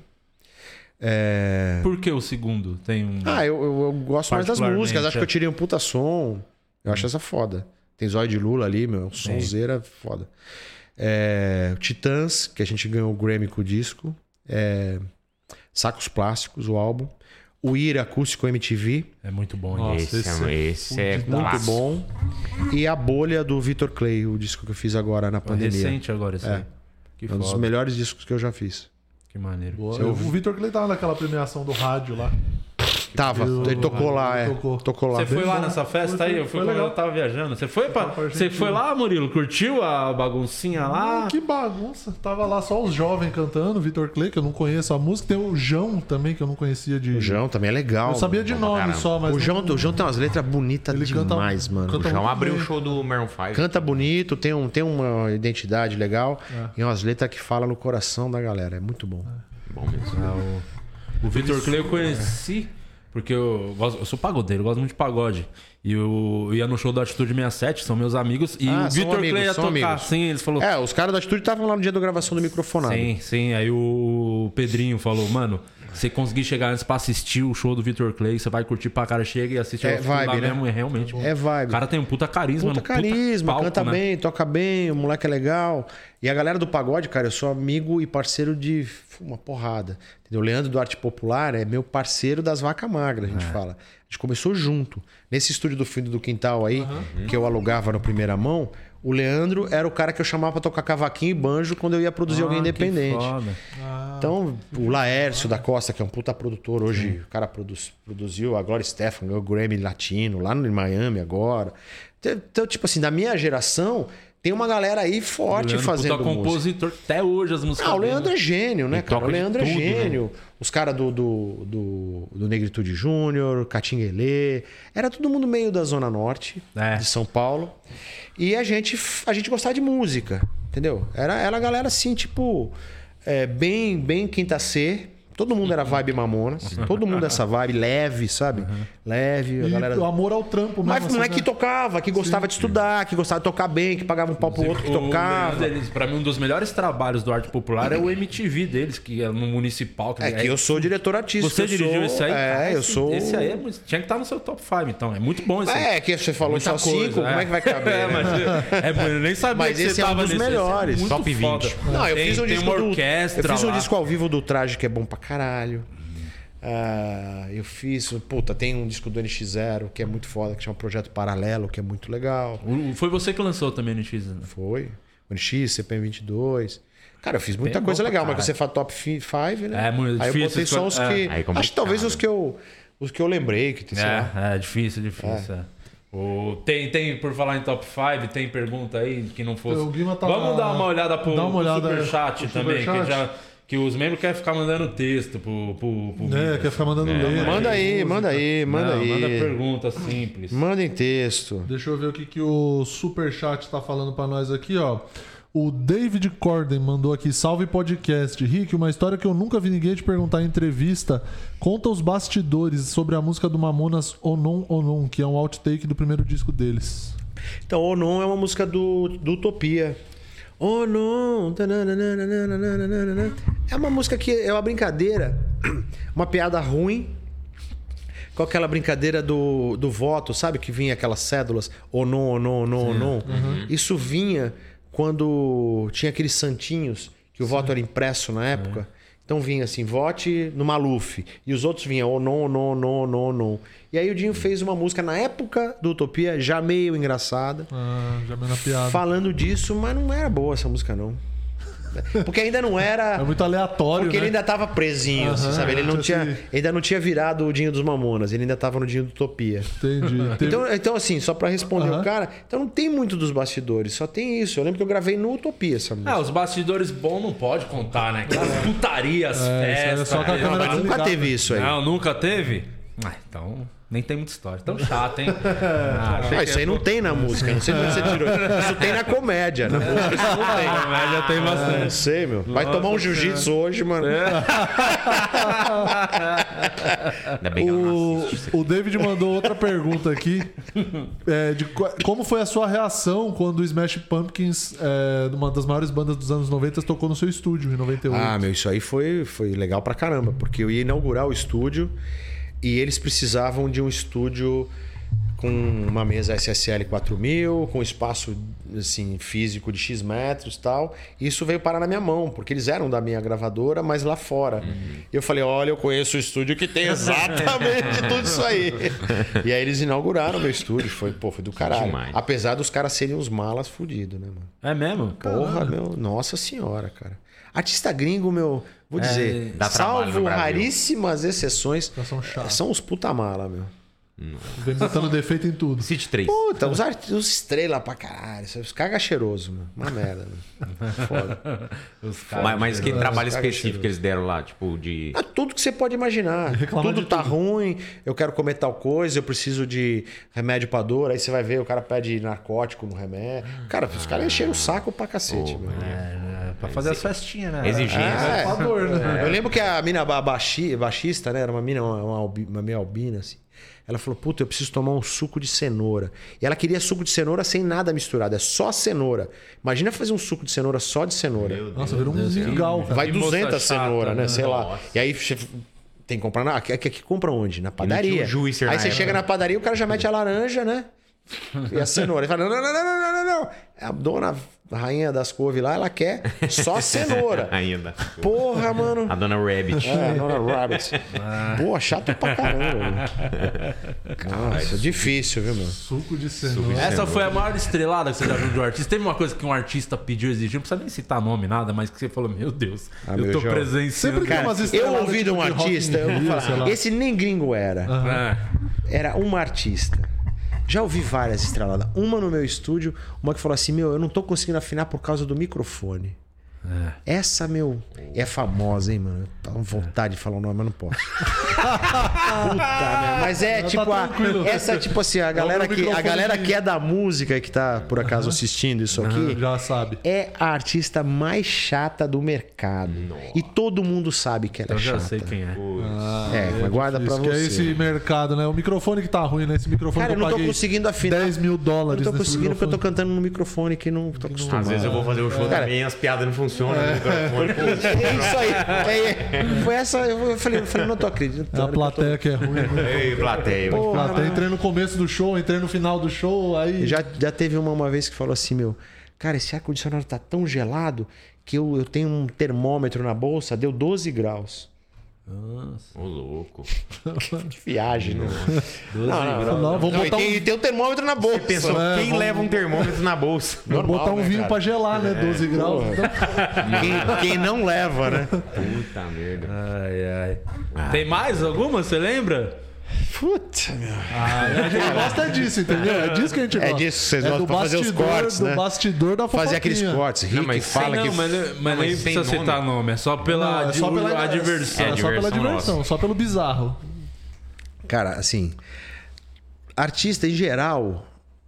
Eu vou falar. Eu sempre, eu sempre digo isso pra galera. Assim, em geral, é melhor você gostar da música e não querer conhecer.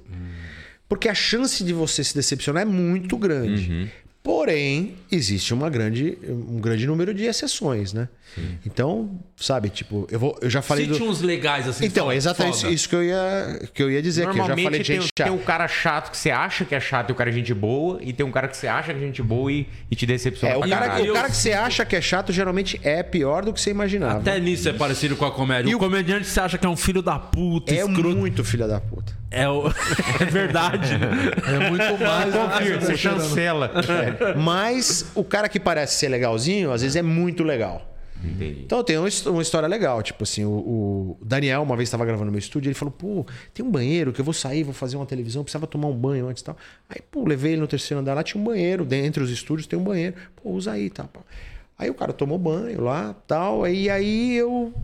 Eu, eu vi que ele tava demorando o banho. Falei, e aí, Daniel, tudo bem? Aí ele abriu o banheiro, ele, Já tava, acabou? ele tava secando o banheiro. Ele pediu o rodo pra empregada, pro chão. Caralho. Ele foi secou o banheiro. Tipo, o Daniel é um Aí dos é caras um- mais legais da é história um da música. humildade de Lopes. Não, mas não Nós é- somos raros, o Não é. Graças a E, Deus. e- e o Daniel é natural. Não tava fazendo não é média. o cara, o cara, É meu. Você um gostou do banheiro? Ele falou, eu me amarrei. O Daniel. cara, essa foi a praça é nossa, né? Ele é, ele é a praça É, nossa ele é. pessoa. Tá bom, essa Tava foi boa. demorando. Eu, quando eu masturbo no chão também, eu passo o rodo. É foda. Não, mas tem, tem um monte de artista legal, meu. Ainda bem, né? É. E tem os caras que é o artista legal na frente da na câmera, né? Não, esses são todos. Liga a Esses são câmera. todos. chato, né? Esses são todos, meu. Tem um, tem, um, tem um artista aí fazendo muito sucesso aí que vo- eu não sei como a galera cai. Eu olho assim e falo, cara, meu, é olha aí, ó. Porque não conhece. Tá né? enganando, é falso. Mas dá pra perceber, cara. Se você olhar no. Vamos olhar, no com ar- mais atenção, galera. Só de olhar no artista, você sabe. É. Normalmente. Pelo- filho. pelos anos. A, a última vez que eu fui para os Estados Unidos, antes da pandemia, eu fui ver um show do. Cara, quem foi esse show, cara? O show acho que foi do Pusha T, que é um cara do rap, que eu adoro. Adoro. E aí alguém me reconheceu lá, e aí falou: Meu, vamos lá pra você conhecer o cara. Eu- eu- a minha esposa falou: Vamos, vamos lá. Eu falei, "Não vamos, eu me escondi e fui embora. Porque eu falei, gosto dele." Eu gosto pra caralho, eu não quero conhecer o cara, meu. Eu não quero. Os caras falaram, meu, vem aqui no camarim. Eu falei, É igual a pessoa que você gosta muito, ela morre, você não quer ver no caixão, né? Você quer manter aquela imagem Porra, dela. caraca, hein, mano. Essa comparação. Não, mas é. Mas foi pior que a do Mamona. Porra, mano. Ai, do Pedrinho. Ele tá bom, tá impossível. Hoje ele tá, nas comparações, ele tá voando. Nossa senhora, mano. Colocou uma camisa já tá aqui tá. Fiquei chateado até com essa comparação. Você quis manter a imagem do cara, é isso. É. Por, por- Tudo bem, né? Por falar em imagem boa, tem pergunta dos OnlyFans? Eu ia te perguntar uma coisa, falar em imagem boa. Tem- Tava aqui faz uns dias o Red Tadeu, que é Ah, uma sim. máquina de, De falar mal dos outros. É um Máquina de- bombardeio, né? Mas eu conheço o Red Tadeu da época da Virgin Records. E ele já Ele era. é um cara legal, meu. Eu não entendo esse, esse personagem, personagem, dele. é. Eu acho ele legal pra caramba. Não, ele é um puta ele cara é legal. Então, O problema é que as pessoas levam a sério. Tem gente que leva a sério É, ele. É, o, o erro sério. pra mim as barulho pessoas dele. que levam a sério. ele já falou mal de mim, eu dou risada.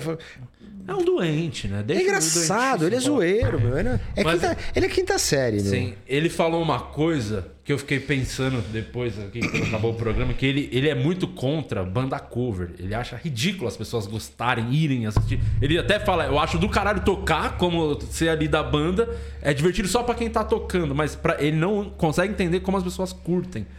Ah, mas ele não tem que entender, né? Eu acho que é a mesma coisa. Como é que as pessoas assistem um cara que fica falando mal dos outros? Como é que as pessoas assistem um cara que fez uns artistas aí e fica aqui cagando regra que nem eu? Sei lá, entendeu? Tipo Mas assim. o que, que você acha de banda cover? Eu acho que banda cover, cara, ela tem uma função que é, que é muito digna. Por exemplo, o cara não conseguiu fazer um trabalho autoral. Porque fazer um trabalho autoral é difícil. Difícil conseguir a gravadora. Exige Eh, muitas Os coisas. produtores são uns mala de que não investe, que não acredita. Difícil pra caramba. É um jogo muito difícil. Aí o cara quer viver de música. Porra, ele não pode ter uma banda cover? Aí, aí entendeu? Assim, aí vem o meu lado é, defensor dos, dos músicos e dos oprimidos, né? Tipo assim, que eu tenho um pouco. Não muito, mas eu tenho um pouco. Cara, a galera da música é muito sofrida. Acredito que a galera do, do humor também. Sim. Né? Eu- mas eu não vivo o meio de vocês, eu vivo o meio da música. Então, assim, cara, você chegar e falar assim, puta, é ridículo um cara que faz cover. Porra, meu. É chato, entendeu? Você falar isso. Porque o cara tá ali vivendo o sonho dele, cantando as músicas que ele pode cantar, que ele consegue vender os ingressos. Isso vocês sabem como é difícil vender ingresso. E tem um bagulho Então que eu- aí o cara chega Por aqui e fala assim, pô, não é que é ridículo, é que o cara, ele, ele é o que ele pode fazer, entendeu? E tem o lance, às vezes, da banda que não existe mais, né? O Charlie Brown tem. Às vezes o cara tem uma saudade, quer ouvir Tem, músicas. meu. Eu, eu tenho uns amigos que tem ma- Mamonas Cover, vários que são minha- meus amigos do Instagram. Cara, eu dou maior incentivo, eu sigo, eu curto, eu posto quando vai ter show. Eu tento ajudar, porque, meu, é uma. Preenche um vazio ali, né? Está levando uma, uma coisa bonita que faz parte da minha legado, vida para outras caras. pessoas. Então, assim, meu. E aí volta no lance da música boa, né? É. A música boa tá durando. O cover de Mamonas, por exemplo, é uma homenagem, É mas legal. por quê? Porque é música boa. Então, é, vai- é muito difícil, cara, assim, é, você criticar as coisas, né? É muito difícil criticar, principalmente quando você fala de, de pessoas e tal. Assim, é difícil pra caramba, cara. Porque Não, e- e- na- no fundo, no fundo, é, o ideal é a gente não criticar nada. Às vezes é necessário para que o cara melhore, pra- sabe? Mas é difícil essa dosagem, né? Dá o- o difícil, toque, né? Dá o toque É. na pessoa. É difícil. Tem pessoa que reage bem à crítica e tem pessoa que fica né, malzona, assim e tal. É. é difícil, difícil. Mas e tem um lance ainda de, por exemplo, foi num, num que é muito bom do Rodrigo Teaser lá do Michael Jackson. Sim. Nunca que eu ia poder ir num show do Michael Jackson na vida. Foi o, o mais próximo que conseguimos. E bom, inclusive ele tá lá fora agora, nos Estados Unidos, Tá, fazendo ele show. tava- tava- Então, eu acho ele muito bom fazendo o muito cover do bom, Michael Jackson. Muito muito bom. Então, Sim, o show foi legal pra caramba e é um negócio da nostalgia, tá ligado? Você ouve as músicas, o cara cantando. É. E você ele fala, tem um "Pô, bagulho diferencial que nem o Michael Jackson tinha, né? O show dele tem muita criança e a criança só assiste show de bola, não acontece nada de errado com as crianças. É bom, né? É. Essa foi meio. Então. Essa foi meio cancelável, mas tudo bem. Por muito menos o Léo Lins tá lá. É, exatamente. É. Tá procurando emprego. É mentira, né? É, Você sabe que isso clickbait, clickbait, eu acho que é Vocês que clickbait. estão aí comentando, vocês caíram nessa. Claro, eu acho que é mentira. Se eu fosse apostar, eu acho que eles inventaram tudo isso. Eu também. Eu tenho certeza que é mentira. É, então. Vai o. o Guima o Guima, vai. O que, que você quer comparar aí com o Charlie Brown agora? Compara. Faz, faz, vai, vai, vai, me irrita mais um pouco. Você gosta do Charlie Brown também? Gosto, você não gosta? Eu gosto. Não, eu achei que ia ver o que você ia falar. Você não Não, gosta? não, eu gosto. gosto. Eu, o- todos esses dias que ele falou do Ira, do Charlie Brown. Ira você gosta pra caralho que eu eu, sei. eu tinha todos. Cara, o melhor show ao vivo que eu fui foi do Ira. Puta do Na época caralho. do Nazi. Ah, o Monarca caralho. adora, Nazi. Adoro mesmo.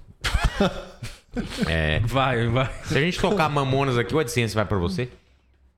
Não. Pior que não. Vai pra EMI. EMI, porra. EMI. Então não vamos tocar, então. Não, vamos É, tocar. toca não. Toca É. sim, sei lá. A, a pergunta do Gilead aqui, resumida, né? Porque ele escreveu duas páginas. escreveu uma lauda. Se tem algum artista, banda que você acreditou muito, que você falou, esse vai e não vingou? O Lagoa. Que foi a banda que eu produzi logo depois dos Mamonas. E o que, que aconteceu com o Lagoa? Tá aí, até hoje tocando? Não, então- não. O Tato- Tatola, vocalista, virou produtor. O baixista virou meu diretor de marketing, trabalhou comigo Estão trabalhando até com música. meados da pandemia. É isso aí. Todo mundo vai seguindo o caminho. Teve algum que você ficou meio assim de pegar? Talvez você pegou porque é o trabalho, precisa também girar e tal. E aí você falou, ah, isso aqui não vai dar muita coisa. E virou pra caralho, se surpreendeu. que me surpreendeu. Cara, eu acho que não, porque quando eu contrato um artista, eu, eu entro, no- eu entro na viagem, né? Compra, eu eu né? entro que vai dar certo e que eu vou estourar de novo mais um e que vai ser tudo lindo e às vezes não é, né? Muitas vezes não é. E como que é essa. Porque eu imagino também o artista que chega lá. Deve ser um bagulho foda, porque na comédia tem muito. Eu, eu passei isso. De. Em algum momento tinha um empresário da época que era o Pica, que todo mundo falava: se você tá ali, vai mudar a sua vida. Eu presenciei isso e realmente eu vi a expectativa de quem tava entrando comigo ali muito alta, de que realmente a vida ia virar a partir daquele momento. E, e não era nada do que a gente tava pensando. Só que não era nem isso que eu ia perguntar, só fui dar uma puta volta. Era como que você reage com os caras que vai com essa expectativa, mas aí não dá certo. Você, como é que você fica? Depois, tipo, te dá um- uma coisa ruim. Que, com que cara você olha pros caras que não vingaram assim? Então, é, eu aprendi ao longo dos anos, e ainda estou aprendendo, né? é, a comunicar bem toda essa situação. Então o cara chega, primeira coisa, fala, Por ó, e-mail, é difícil. não, primeira coisa é difícil. Um áudio no WhatsApp. Não, sabe assim, não, comunicar Sim, desde sim. o primeiro momento. É, exatamente. Fala, ó. Outro dia eu tava tendo uma conversa com uma artista que tá, pô, veio pra São Paulo, tá acreditando tal, e eu acho ela boa, ela tem muito, muito potencial. E eu falei, ó, acho que dá, pode dar certo, é difícil, é, Transparência. né? é super difícil. eu, faço, eu falo é difícil 80 vezes, né? É, mas vamos fazer um trabalho legal. Eu posso garantir que nós vamos fazer música boa. Eu posso garantir que nós vamos é, é, fazer o melhor. Mas as oportunidades estão mais escassas ultimamente. Está mais difícil. Nós estamos numa entre safra. Mas a qualquer momento, alguém vai estourar. Alguém que faz música legal, é, ou alguém que. Sei lá, alguém novo, vamos dizer assim, né? Faz música legal, tem muita gente. Mas alguém novo com uma música X, como foram os Mamonas, como foi o Charlie Brown, como foi o próprio NX0, como foi o Victor Clay. Vamos falar aqui mais recente, né? Para não ficar falando lá atrás. O Victor Clay, um artista que toca, que canta, que faz canções e que virou super popular. É querido na Globo, é querido nas plataformas, é querido em todo lugar, faz show pra caramba. Por que, que o outro não pode fazer? Então eu digo assim, outro pode fazer. Agora, é difícil. Você quer fazer mesmo? Você quer isso? Se prepara, porque pode dar certo. E se não der certo, você tem que estar preparado, tem que ter estrutura para Isso é antes, essa é a conversa é antes. Antes, Antes qualquer coisa. Mas hoje, 53 anos, experiente, eu já dou a letra pro cara antes. Uhum. Que é pro cara já não vir com a cara pra mim do tipo assim.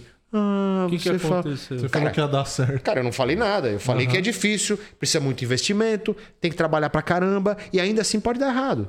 É uma, a gente, o, o mercado da música é, uma, é um cassino.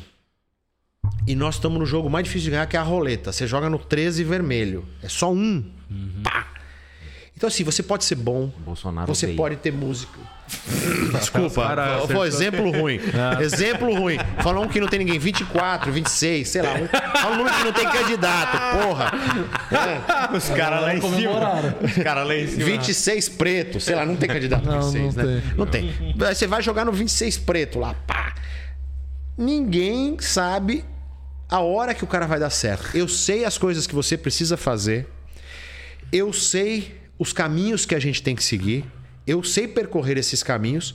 Eu, eu quando digo eu, é eu, minha equipe, a gravadora. Somos 50%. Os outros 50% é você. Então, assim, se não der certo, E nem o 100% é garantido, né? Nada é garantia de nada. não é. Porque Essa junto os 100% ali, Mas aí... como é que você sabe que assim, eh, tem que ter uma sinergia também, sabe? A gente fazer as coisas certas, a gente faz muita coisa certa pelo artista certo. Quando dá errado, todo mundo fez coisa errada, inclusive o artista. Mas o problema é que o artista, na maioria das vezes, olha pra mim e fala assim: vocês fizeram tudo errado e eu era foda. Aí eu falo, sinto muito, mano. Se você é doido, até logo. entendeu? Eu também não dou muita confiança pros malucos, porque, cara, É porque é muito fácil jogar tem- tudo no porque teu... tá cheio de maluco, entendeu? então, é. Tipo, antes, dedo é eu- fácil. eu já teve época que eu ficava tentando explicar, não, isso aqui foi por isso, por isso. Hoje eu nem explico, eu falo, é, beleza, segue teu rumo aí, tá, beleza. Vai lá fazer sucesso, entendeu? Porque, cara, é, é papo de louco, sabe? Vocês sabem, tipo, na comédia. Deve ter um monte de cara que conta umas piadas merda e o cara acha que vai ser o... o cara vai ser o Jerry Lewis, né? É, quer ficar fazendo podcast comigo ainda. Difícil. Enfim. Conosco. É complicado. Eu não entendi essa piada. Vai lá, ô Luciano. Fala aí, meu. É, Vanessa Vieira tem- é, cabe muito bem nessa explicação que você deu aí. Se hoje você trabalha com uma orientação é, psicológica pros artistas, tipo. Pelo jeito não, né? Você só fala. Trabalho, eu, eu, eu sou psicólogo, psiquiatra. é, geralmente Joga a gente... nas 12. Cara, é difícil você. Eu acho que é bom o cara procurar um apoio psicológico, terapia, por conta própria, né? Eu não entro muito nesses méritos, senão. Porque também é, é ruim, cara. Você começa a fazer tudo pelo artista, o cara acha que você é o pai dele. Foda. Aí, mano. E tem que saber separar, né, o profissional também. Ou você, geralmente, os artistas que que, tão, que explodem com você, você se aproxima, vira amigo mesmo dos caras, pessoal, ou Ah. é um ou outro. Alguns viram amigo, outros fica só no profissional. Mas alguns viram amigo. Muito, Muito, amigo. lance da sinergia, né? Que você Muito falou do amigo, tá é. trabalhando junto É. ali, de encaixar Não, mesmo as personalidades. É normal, né? lá. Pô, tem uns que ficam muito amigos, tem uns que ficam só no profissional e tem uns que viram inimigos, né? É. Que também tem. Tem isso. também. O cara que Tem. deu certo São e, poucas, tipo, poucas os casos, mas tem. tem uns, eu sei que tem uns caras que tem bronca de mim que eu falo, o que eu vou fazer? Eu não tenho bronca de ninguém, mas eu sei que tem uns caras que. É, o meio, e querendo ou não, também no fundo, é tudo muito parecido com a comédia, que envolve muita vaidade, ego. É, então. é, é o lance do seu material ali, Cabeça que o cara tem um também. olhar pra ele e de repente não aceita também um olhar de fora sobre. É foda. É, do ser humano, né? É. Cara, Eu o, acho que é, o assim, meio eu- artístico é muito assim, né? Mas do- hoje o que eu tenho feito é, é fio- agora, principalmente depois da pandemia, que houve um. Antes da pandemia eu tinha muitos artistas, tava cheio de. Eu tava querendo. Eu, eu, eu tinha na cabeça que eu ia dar oportunidade para mais pessoas, que eu acho que eu ia ver vários Sim, se desenvolver. Não necessariamente eu descobrir, mas iam se desenvolver e eu estourar, e talvez isso até aconteça no futuro. Uhum. Mas eu, eu, eu tô com uma outra cabeça. Eu tô com a cabeça de filtrar mais e. Puta, vou tentar mas Quantos artistas aqui. tem com você hoje? Puta, eu acho que a gente vai ter uns 14 artistas. Talvez eu tenha caia pra 8, assim. Pô, então. É. Até pra lidar é mais fácil, né? Também. assim. É, e focar mais nos projetos também pra tentar ser mais assertivo, né? Tipo, mais assertivo e, e a verdade é que assim, eu tô numa fase de vida diferente. É né? isso, de Não quero desacelerar. mais. É, desacelerar. Desacelerar. Depois da pandemia, que foi uma crise dificílima, financeira. Pra Te acertou muito, assim, pra. Acertou, Todo cara. mundo, né? Não teve A- um que não se- É, a gente era bem estruturado, por isso passamos. Mas não foi fácil. Eu, tinha, eu tive que dispensar muita gente que eu não queria dispensar. Que trabalhava comigo. Muita gente que, assim, que eu ajudei a formar, que eu treinei, que tinha tudo a ver, que seria um- Caralho. muito bom na equipe. Que eu falava, meu, eu não tenho como te manter, sabe assim? Tipo, não tinha como manter as pessoas. É, todo mundo no. Não, não tem jeito. Isso aí dá. Principalmente porque tudo que a gente precisa pra fazer o nosso trabalho é o que a OMS não recomenda, né? Que é pessoas juntas num lugar fechado. Mas quando você dispensa um cara que você fala assim, pô, esse cara tá dando umas mancadas, acho que beleza. Ah, não, beleza. Deixa o cara aprender, ele vai melhorar no O foda próximo é dispensar os trabalho. queridos, O assim, duro né? é você dispensar um cara que você fala, meu, esse cara é perfeito, é muito gente boa, é Encaixa muito bom muito no profissional, encaixa no time e ainda eu eu sei que um dia eu vou precisar dele, mesmo assim eu vou ter que dispensar. Aí é bem difícil. Obrigado. Tem algum artista que você nunca trabalhou e você tem muita vontade de trabalhar um dia? Hoje não. Eu acho que todo mundo que você pensou conseguiu fazer algum tipo Cara, de os que, eu, trabalho. os que eu gostaria de trabalhar, não vai dar. Que não são nacionais, são internacionais. Eu não tô mais afim de fazer uma carreira internacional, Uhum. sabe? Ir para Los Angeles, começar do zero, levar o meu. montar um estudinho lá. E eu não tô afim de passar esse perrengue. E aí, para acontecer isso, eu teria que fazer isso. E aqui no Brasil, sim, tem muitos artistas que eu gosto, mas não tem ninguém que eu fale assim, puta, que meu sonho produzir e tal. O meu sonho hoje ainda é, é, é descobrir esses artistas novos. Mas assim. dar ma- muito mais tesão descobrir novos Mais- talentos do que. mais tesão. É. Sempre foi. E como funciona esse trabalho de olheiro, né? Entre aspas. Você recebe muita coisa ou você, al- alguns você vai para Recebo e vou. vai, vai atrás? Ah, eu vejo tudo que tem na internet. Ah, tá. Todos os materiais que me mandam, eu, eu tô sempre ouvindo. Tem muita gente que reclama também, ah, você não dá feedback. Não, não dou. Eu escuto, se eu não gostei, eu vou dar um feedback. Não gostei? Isso é ruim. Então já fica aí, ó, pra você que É. for mandar alguma coisa pro Rick. Se não respondeu, não foi dessa vez. Hoje é não. Mas eu já recebi coisas que não eram boas e que depois eu recebi de novo e ficaram boas. Porque, você já, quem, né, eu tô usando aqui toda hora o, o trabalho de vocês, mas você escreveu é um texto Sim. Que, puta, você mandou lá, puta, tava uma merda, mas de repente você escreveu um muito bom. Música também é assim. O cara manda pra mim uma demo com cinco músicas. Eu vou falar, pô, não tem nada que presta aqui. Aí passa um ano, seis meses, o cara pega e faz um hit. coisa. Então, manda de novo. Eu acho que isso daí é um processo dinâmico, E né? essa, esse lance de. eh, A gente até comentou um pouco aqui, queria falar um pouco mais disso, sobre eh, artista que estoura uma música só. Tipo assim, como, como que. Por que, que essa- às vezes esses caras não conseguem seguir, assim? Estourou uma música e depois não consegue. Cara, isso é uma situação bem difícil pro artista. Bem difícil. Porque a cabeça do cara fica mal depois, né? Porque se você nunca ter conhecido o sucesso, beleza. Mas você já ter conhecido e perdeu e ficar eternamente buscando voltar, É foda. é foda. Então isso, isso acontece por falta de preparo. Acontece quando o cara estoura na hora errada. Quando o cara estoura na hora errada dele. Aham. Sabe assim, tipo, ele- os, cara, os artistas vêm se preparando. Então faz uns showzinhos nos lugar pequeno, vai melhorando o repertório, grava um disquinho, depois grava outro disquinho, aí vai, vai, pum, acertou. Aí o cara tem uma base. Esse cara, a grande chance dele ficar. Quando o cara não fez grandes coisas, não tá ainda preparado, tá cantando mais ou menos, as músicas não são tão boas, mas por acaso ele fez uma que era muito boa. uma do nada. E aí o cara vai lá e faz um puta sucesso. Esse corre mais risco de ficar só nessa, entendeu? Entendi.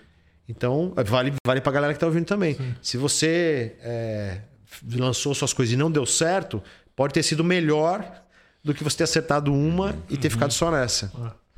E tem o lance do show também, né? Que às vezes o cara tem um hit, aí a pessoa quer ver o show. Cara, não tem nem música pra cantar dele, né? Vai ter uma música, aí vai ficar cantando música dos outros ali pra tentar entregar um show. É difícil, Como é que é esse né? período, assim, nessa. Que eu imagino que a maioria das bandas no começo é meio tocando mais. Sim, toca na rádio, na época de rádio. Uma música de trabalho. A, a- quem não. Eu não sei se a galera já comprava automaticamente o CD, conhecia todas as músicas. Não, esse fenômeno ficou, fenômeno ficou pior agora. Porque você tem várias músicas bombadas nas playlists que ninguém sabe quem é o cara. Quem canta, não e o cara não tá consegue fazer show.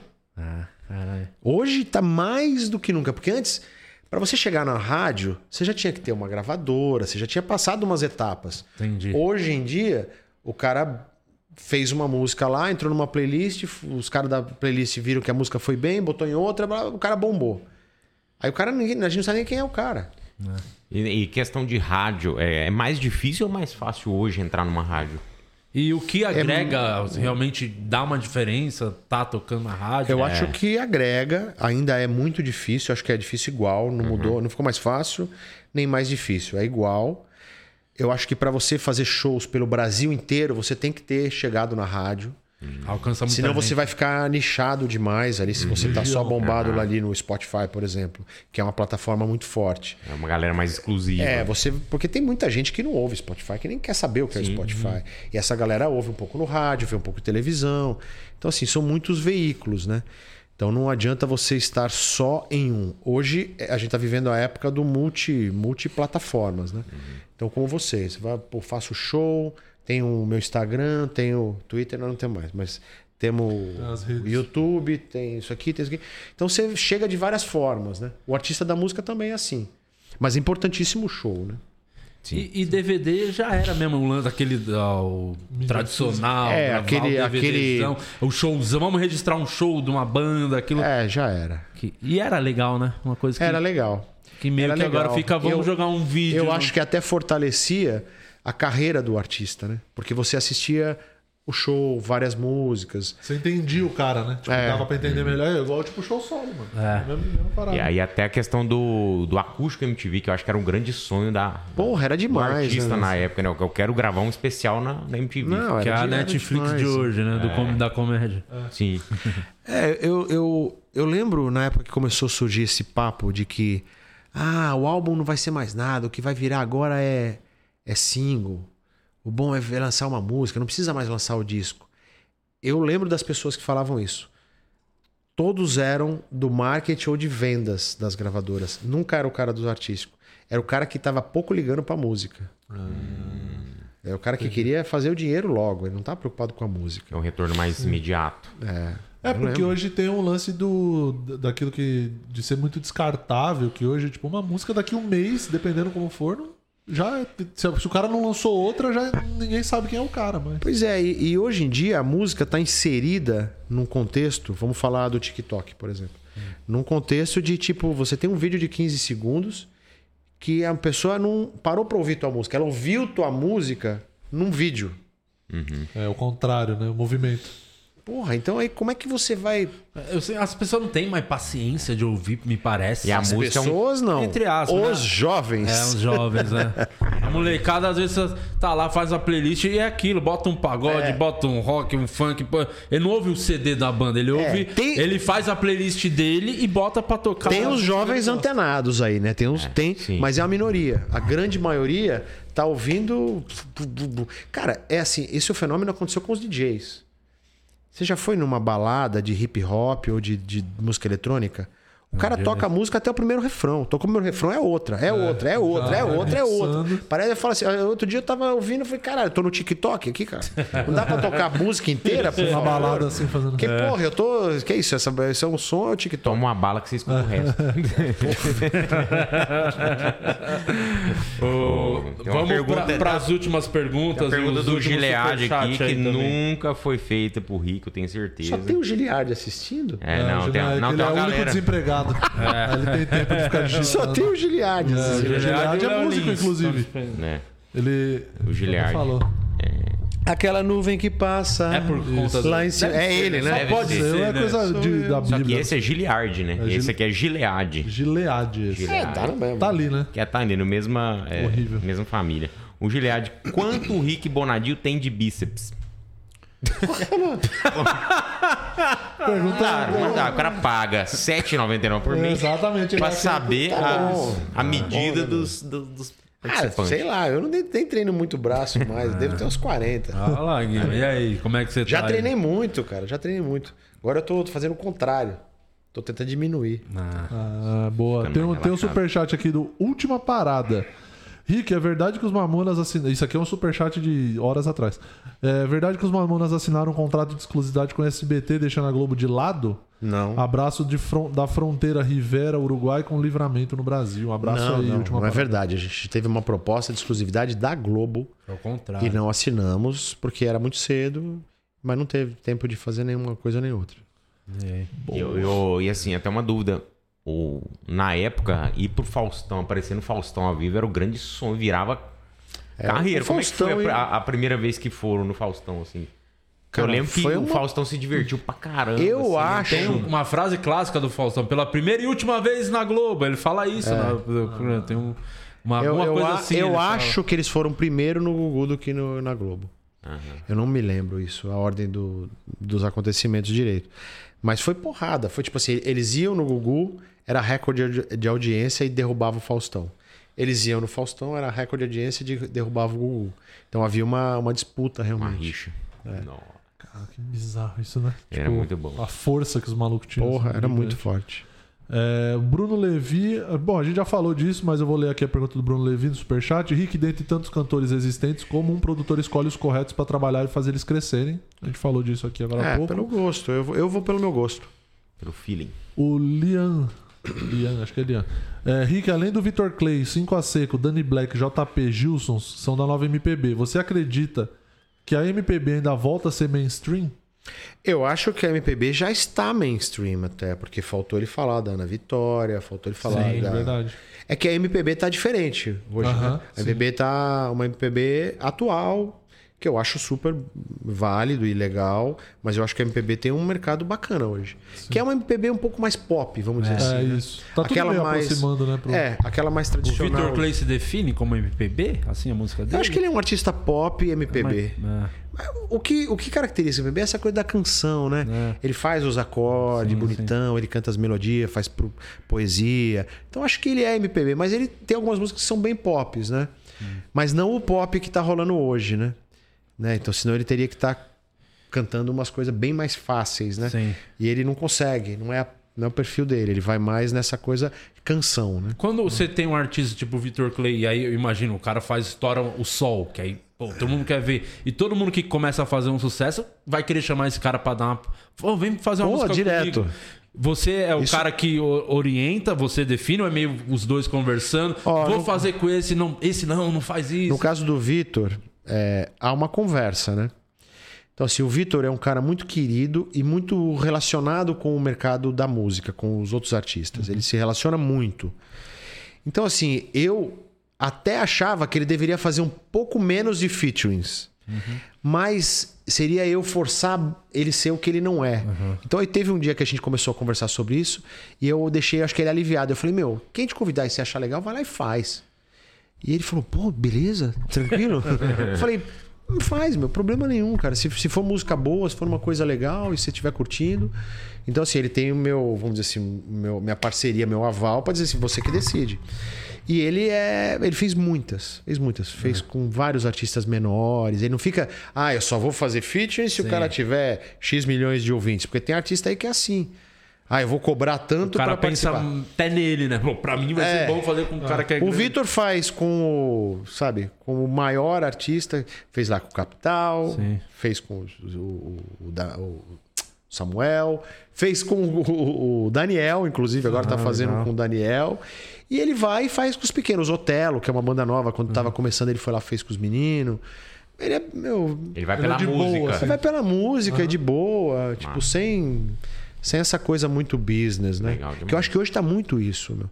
As parcerias de featuring, você vê e fala, pô, É só business, né? cara, uns caras que não tem nada a ver um com o outro fazendo música pra, Estourar. por causa da plataforma, né? Porque você somos dois públicos. É. Sabe? Você ouve no perfil. Negócio, negócio. Ouve no meu perfil, ouve no seu perfil, entendeu? Sim, aí a chance da música subir no ranking lá É é maior e, enfim. Exatamente. Tá. E o Hulk mandou aqui, qual a sua sensação de estar lançando músicas eletrônicas? Um grande abraço. É o Hulk H-A-W. É. Ah, esse cara é um DJ, um garoto, meu. Eu conheci ele na pandemia, ouvindo o trabalho dele. Ele é um DJ produtor dos melhores que eu conheço no mercado brasileiro. Tipo, fiz amizade com ele, fizemos até um remix juntos aí, tipo, curto muito o trabalho dele. E eu, durante a pandemia, eu não sei se vocês sabem, mas eu era DJ quando comecei a minha carreira. Fazia lá minha, minha- minhas domingueiras, tocava no Soul Train aqui em São Paulo. E já tinha um pouco do house music começando. E eu, apesar de nunca ter tido a chance de fazer música eletrônica, eu sempre me mantive conectado à música eletrônica. Eu gosto. Porque eu sou tecladista, gosto de mexer em computador, essa coisa toda. E aí, durante a pandemia, eu comecei a fazer e estudar. Comecei a ouvir os produtores nacionais, os internacionais, pesquisar os timbres, produzir. E aí eu falei, meu, eu vou começar a lançar umas músicas minhas eletrônicas. E aí comecei a lançar. E tô amarradão, assim, curtindo pra caramba. Tipo, o meu genro é produtor musical também de música eletrônica e DJ, que é o Bruno Martini. E aí tem uma convivência, assim, né? Eu tenho muitos amigos tal. Aí acabei conhecendo o Hulk. E aí, cara, tô conhecendo outros e, e tô fazendo. E aí vou, vou tocar umas baladas aí pra me divertir. No final das Ah, contas, isso, você, é. é, você é da Mas é- música, né? Você vive o É, bagulho, eu né? vivo, mas é, mas é outra vibe. Assim, a vibe assim é curtição, é se- você feliz. Eu tô É fazendo hobby. umas músicas boas pra galera ouvir, se divertir. Não chega a ser um hobby porque É é, prazer é minha profissão, fazer, né? né? Mas é bem pelo prazer mesmo. Legal E eu já fiz muito rock, eu já fiz muito jazz, eu toco jazz, eu já fiz. Cara, e a música eletrônica é, uma- é um, um lugar que eu não tinha ido ainda. E o, essa pergunta que te fazem toda vez do rock ter acabado, quando é que o rock volta? Como é que você enxerga no final Puta das papo de velho. É, o rock. acabou. É, É igual a seleção A brasileira era pergunta- boa de antigamente. A pergunta tarda, acabou. mas não Seleção de falha. 82. Quer ver? O rock vai voltar dia. Cara, o Danilo uma vez me convidou pra ir lá no programa dele. Ele falou: Rick, você topa fazer uma brincadeira? A gente vai matar o rock. Aí ele pegou o rock do SBT. e eu com uma arminha assim de brincadeira de, de, de Airsoft. Airsoft. Atirei no rock. assim. O Rick matou o rock. Agora eu matei de verdade. Cara, tipo assim, o rock vai voltar, galera. O rock vai voltar. Agora eu tô sentindo mais do que nunca. É sério, não tô Agora zoando. sim. Pareceu zoeira? Eu tava falando sério. Até porque o Titãs tá. Não, Tem, Titãs. uma- tem uma puta de uma produção sendo feita. Titãs, eu tô fazendo um álbum de músicas inéditas, rock. Tipo, um álbum de. Tô, tô produzindo junto com o Serginho Fuad, que é um puta parceirão. E a gente tá fazendo um discão com os Titãs, com música, letra, meu, legal pra cacete. Dia 15 agora, que é o dia que se definem os candidatos à presidência, tem o lançamento de uma música nova dos Titãs, que é de autoria da Rita Lee, Roberto de Carvalho e Beto Lee. Ela compôs especificamente a letra Ah, para os Titãs. E a letra fala do momento que a gente está vivendo hoje na político. política. Demais, demais. Mas fala com uma classe, mano. É Olha aí. música, hein? É Ah, música. Ficou esse spoiler aí, hein? Com esse spoiler, na hein? É um dia cara. 15, hein? Todo, todo mundo. Todo mundo ligado. Todo mundo ligado. é. Não vai viralizar, mas é música boa. Bom, Vamos então- torcer, então não vai viralizar. Não, é música boa. É aquelas que vai ficar para sempre. Aqui acabou de superchat. Tem mais pergunta dos membrinhos? Vai pras últimas dos memes. Não, não tiver. tem não. É só o pessoal aqui, as chanas em chamas aqui, quando Opa, tem até presente. souberam que, que o Rick tinha 40 de bispo, tá todo mundo querendo um sugar daddy novo. então, vocês... Cara casado, Esfria, esfria. Tá casado, né? Rick? Sugar Daddy. No... Eu sou casado. Casada, pô. Casado, respeita, tem uma cara. filhinha pequena. Pois Então, é, Aqui, né? ó. respeita. Tô feliz da Casado, vida, você vai continuar sucesso. casado depois que você usar fricô. Porque a fricô, Ah, você conhece a fricô? Conheço. Antes de dar aquela cagada, são Cinco- cinco cinco Só que tem que ser antes, não vacila depois que Sei você só vai perfumar a bosta. É antes.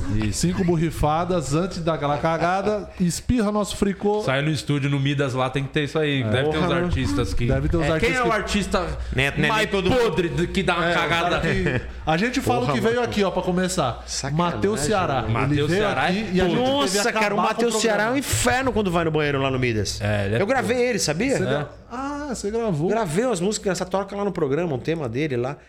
É, porra, ele é engraçado Então, pra caramba, mas esse aí é. ele estragou a esse é dos Ele cagou lá também, ele vai em todo lugar. Nossa senhora, mano. Ele, ele operou o estômago. É, ele fez a baleátrica. Alguma coisa deu errada. Deu. Ligaram o intestino dele com o- Acho que com o esqueceram, Rio Tietê. esqueceram o bisturi lá dentro. O merdas. Nossa E, senhora. e ele foi o pior mesmo. É, né? aí não tem como ganhar. Não dá pra ganhar do No Matheus. né? SBT aqui no Midas. Exatamente, ele tá pedindo música pra fricô já. É isso aí. Vai Muito fazer um obrigado, jingle. Fricô. É, o Murilo Moraes, você quer dar seu recado? Vai estar Sim, fazendo show aonde? muito obrigado você. Fala que do nosso show também, que Dia tá aí o QR 23 Code. de julho tem nosso show do podcast às 10 da noite no My Fucking Comedy. Ingressos aqui do QR Code ou link na descrição do episódio. E dia 9 agora, sábado, estou em Vitória, no Vix Comedy Club, fazendo meu show solo pela primeira vez aí em Vitória. Então, galera de Vitória que tá assistindo, cola no meu show. Muito obrigado, eu sou Murilo Moraes e estou no Instagram, arroba Murilo Moraes. E aqui no YouTube também. Vou postar vídeo novo hoje à noite. Luciano Guilherme. Boa! Eu tô hoje no Bexiga Comedy, tô amanhã no Bar da Praça, tô na quinta-feira no Azurro da Moca. Muito bom esse no bar. Bar Azurro. É, na, no sábado eu tô no Acústico Comedy e domingo no Atacadão do Minhoca. É, me chama no Instagram é, para você acompanhar meu trabalho, arroba o Luciano Guima. E tô no YouTube também, Luciano Guima, lançando Isso. é, vídeos quinzenalmente lá. Muito obrigado. Pessoal de Campinas, domingo tamo aí, hein? Tem show no Interiorano Comedy Club, Domingão, Campinas. É, e o Quatro Amigos Comédia ao Vivo também de toda semana. Ô, Rick, cara. Divulga a agenda do Vitor Clay, dos seus artistas. Aliás, já, já divulga a agenda que o, o dia que o Vitor Clay vem aqui, né? também. Que, que dia vai é ser bom. isso? É com você que a gente fala? É. Implora? Ele vem, imagina, vem? que é isso, meu. É. Boa. Aí, aí, tá eu, vendo? eu- Bora eu- marcar Eu sou o. Faustão no brasileiro, de Não, Faustão. o cara é papo Faustão já bom, é. meu. Faustão não vai. Ir na Band Ele do vem Faustão já amarradão. fala pra ele, não vai. Vou Não, falar, não muda mais a vida. Mas eu vou falar, vai lá que é legal. Boa. Fica- Vou falar boa, com ele. boa. Vitor Clay aqui. Então vamos ter, já Vem fechamos o aí. Vitor Clay. Fechamos. Agosto Vitor Clay e, a- e o episódio da série. Cara, estouramos. deu certinho nosso plano. Rick, brigadaço, meu irmão. Obrigado, Foi bom Rick. demais. Valeu, foi Prazer. legal demais.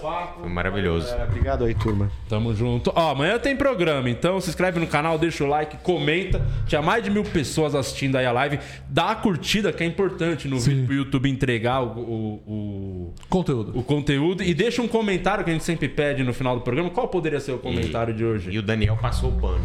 E o Daniel passou um pano. Então todo mundo comentando e o Daniel passou o pano pra engajar o vídeo. Sacanagem. Tá? Amanhã tamo de volta. Tchau, obrigado. Falou.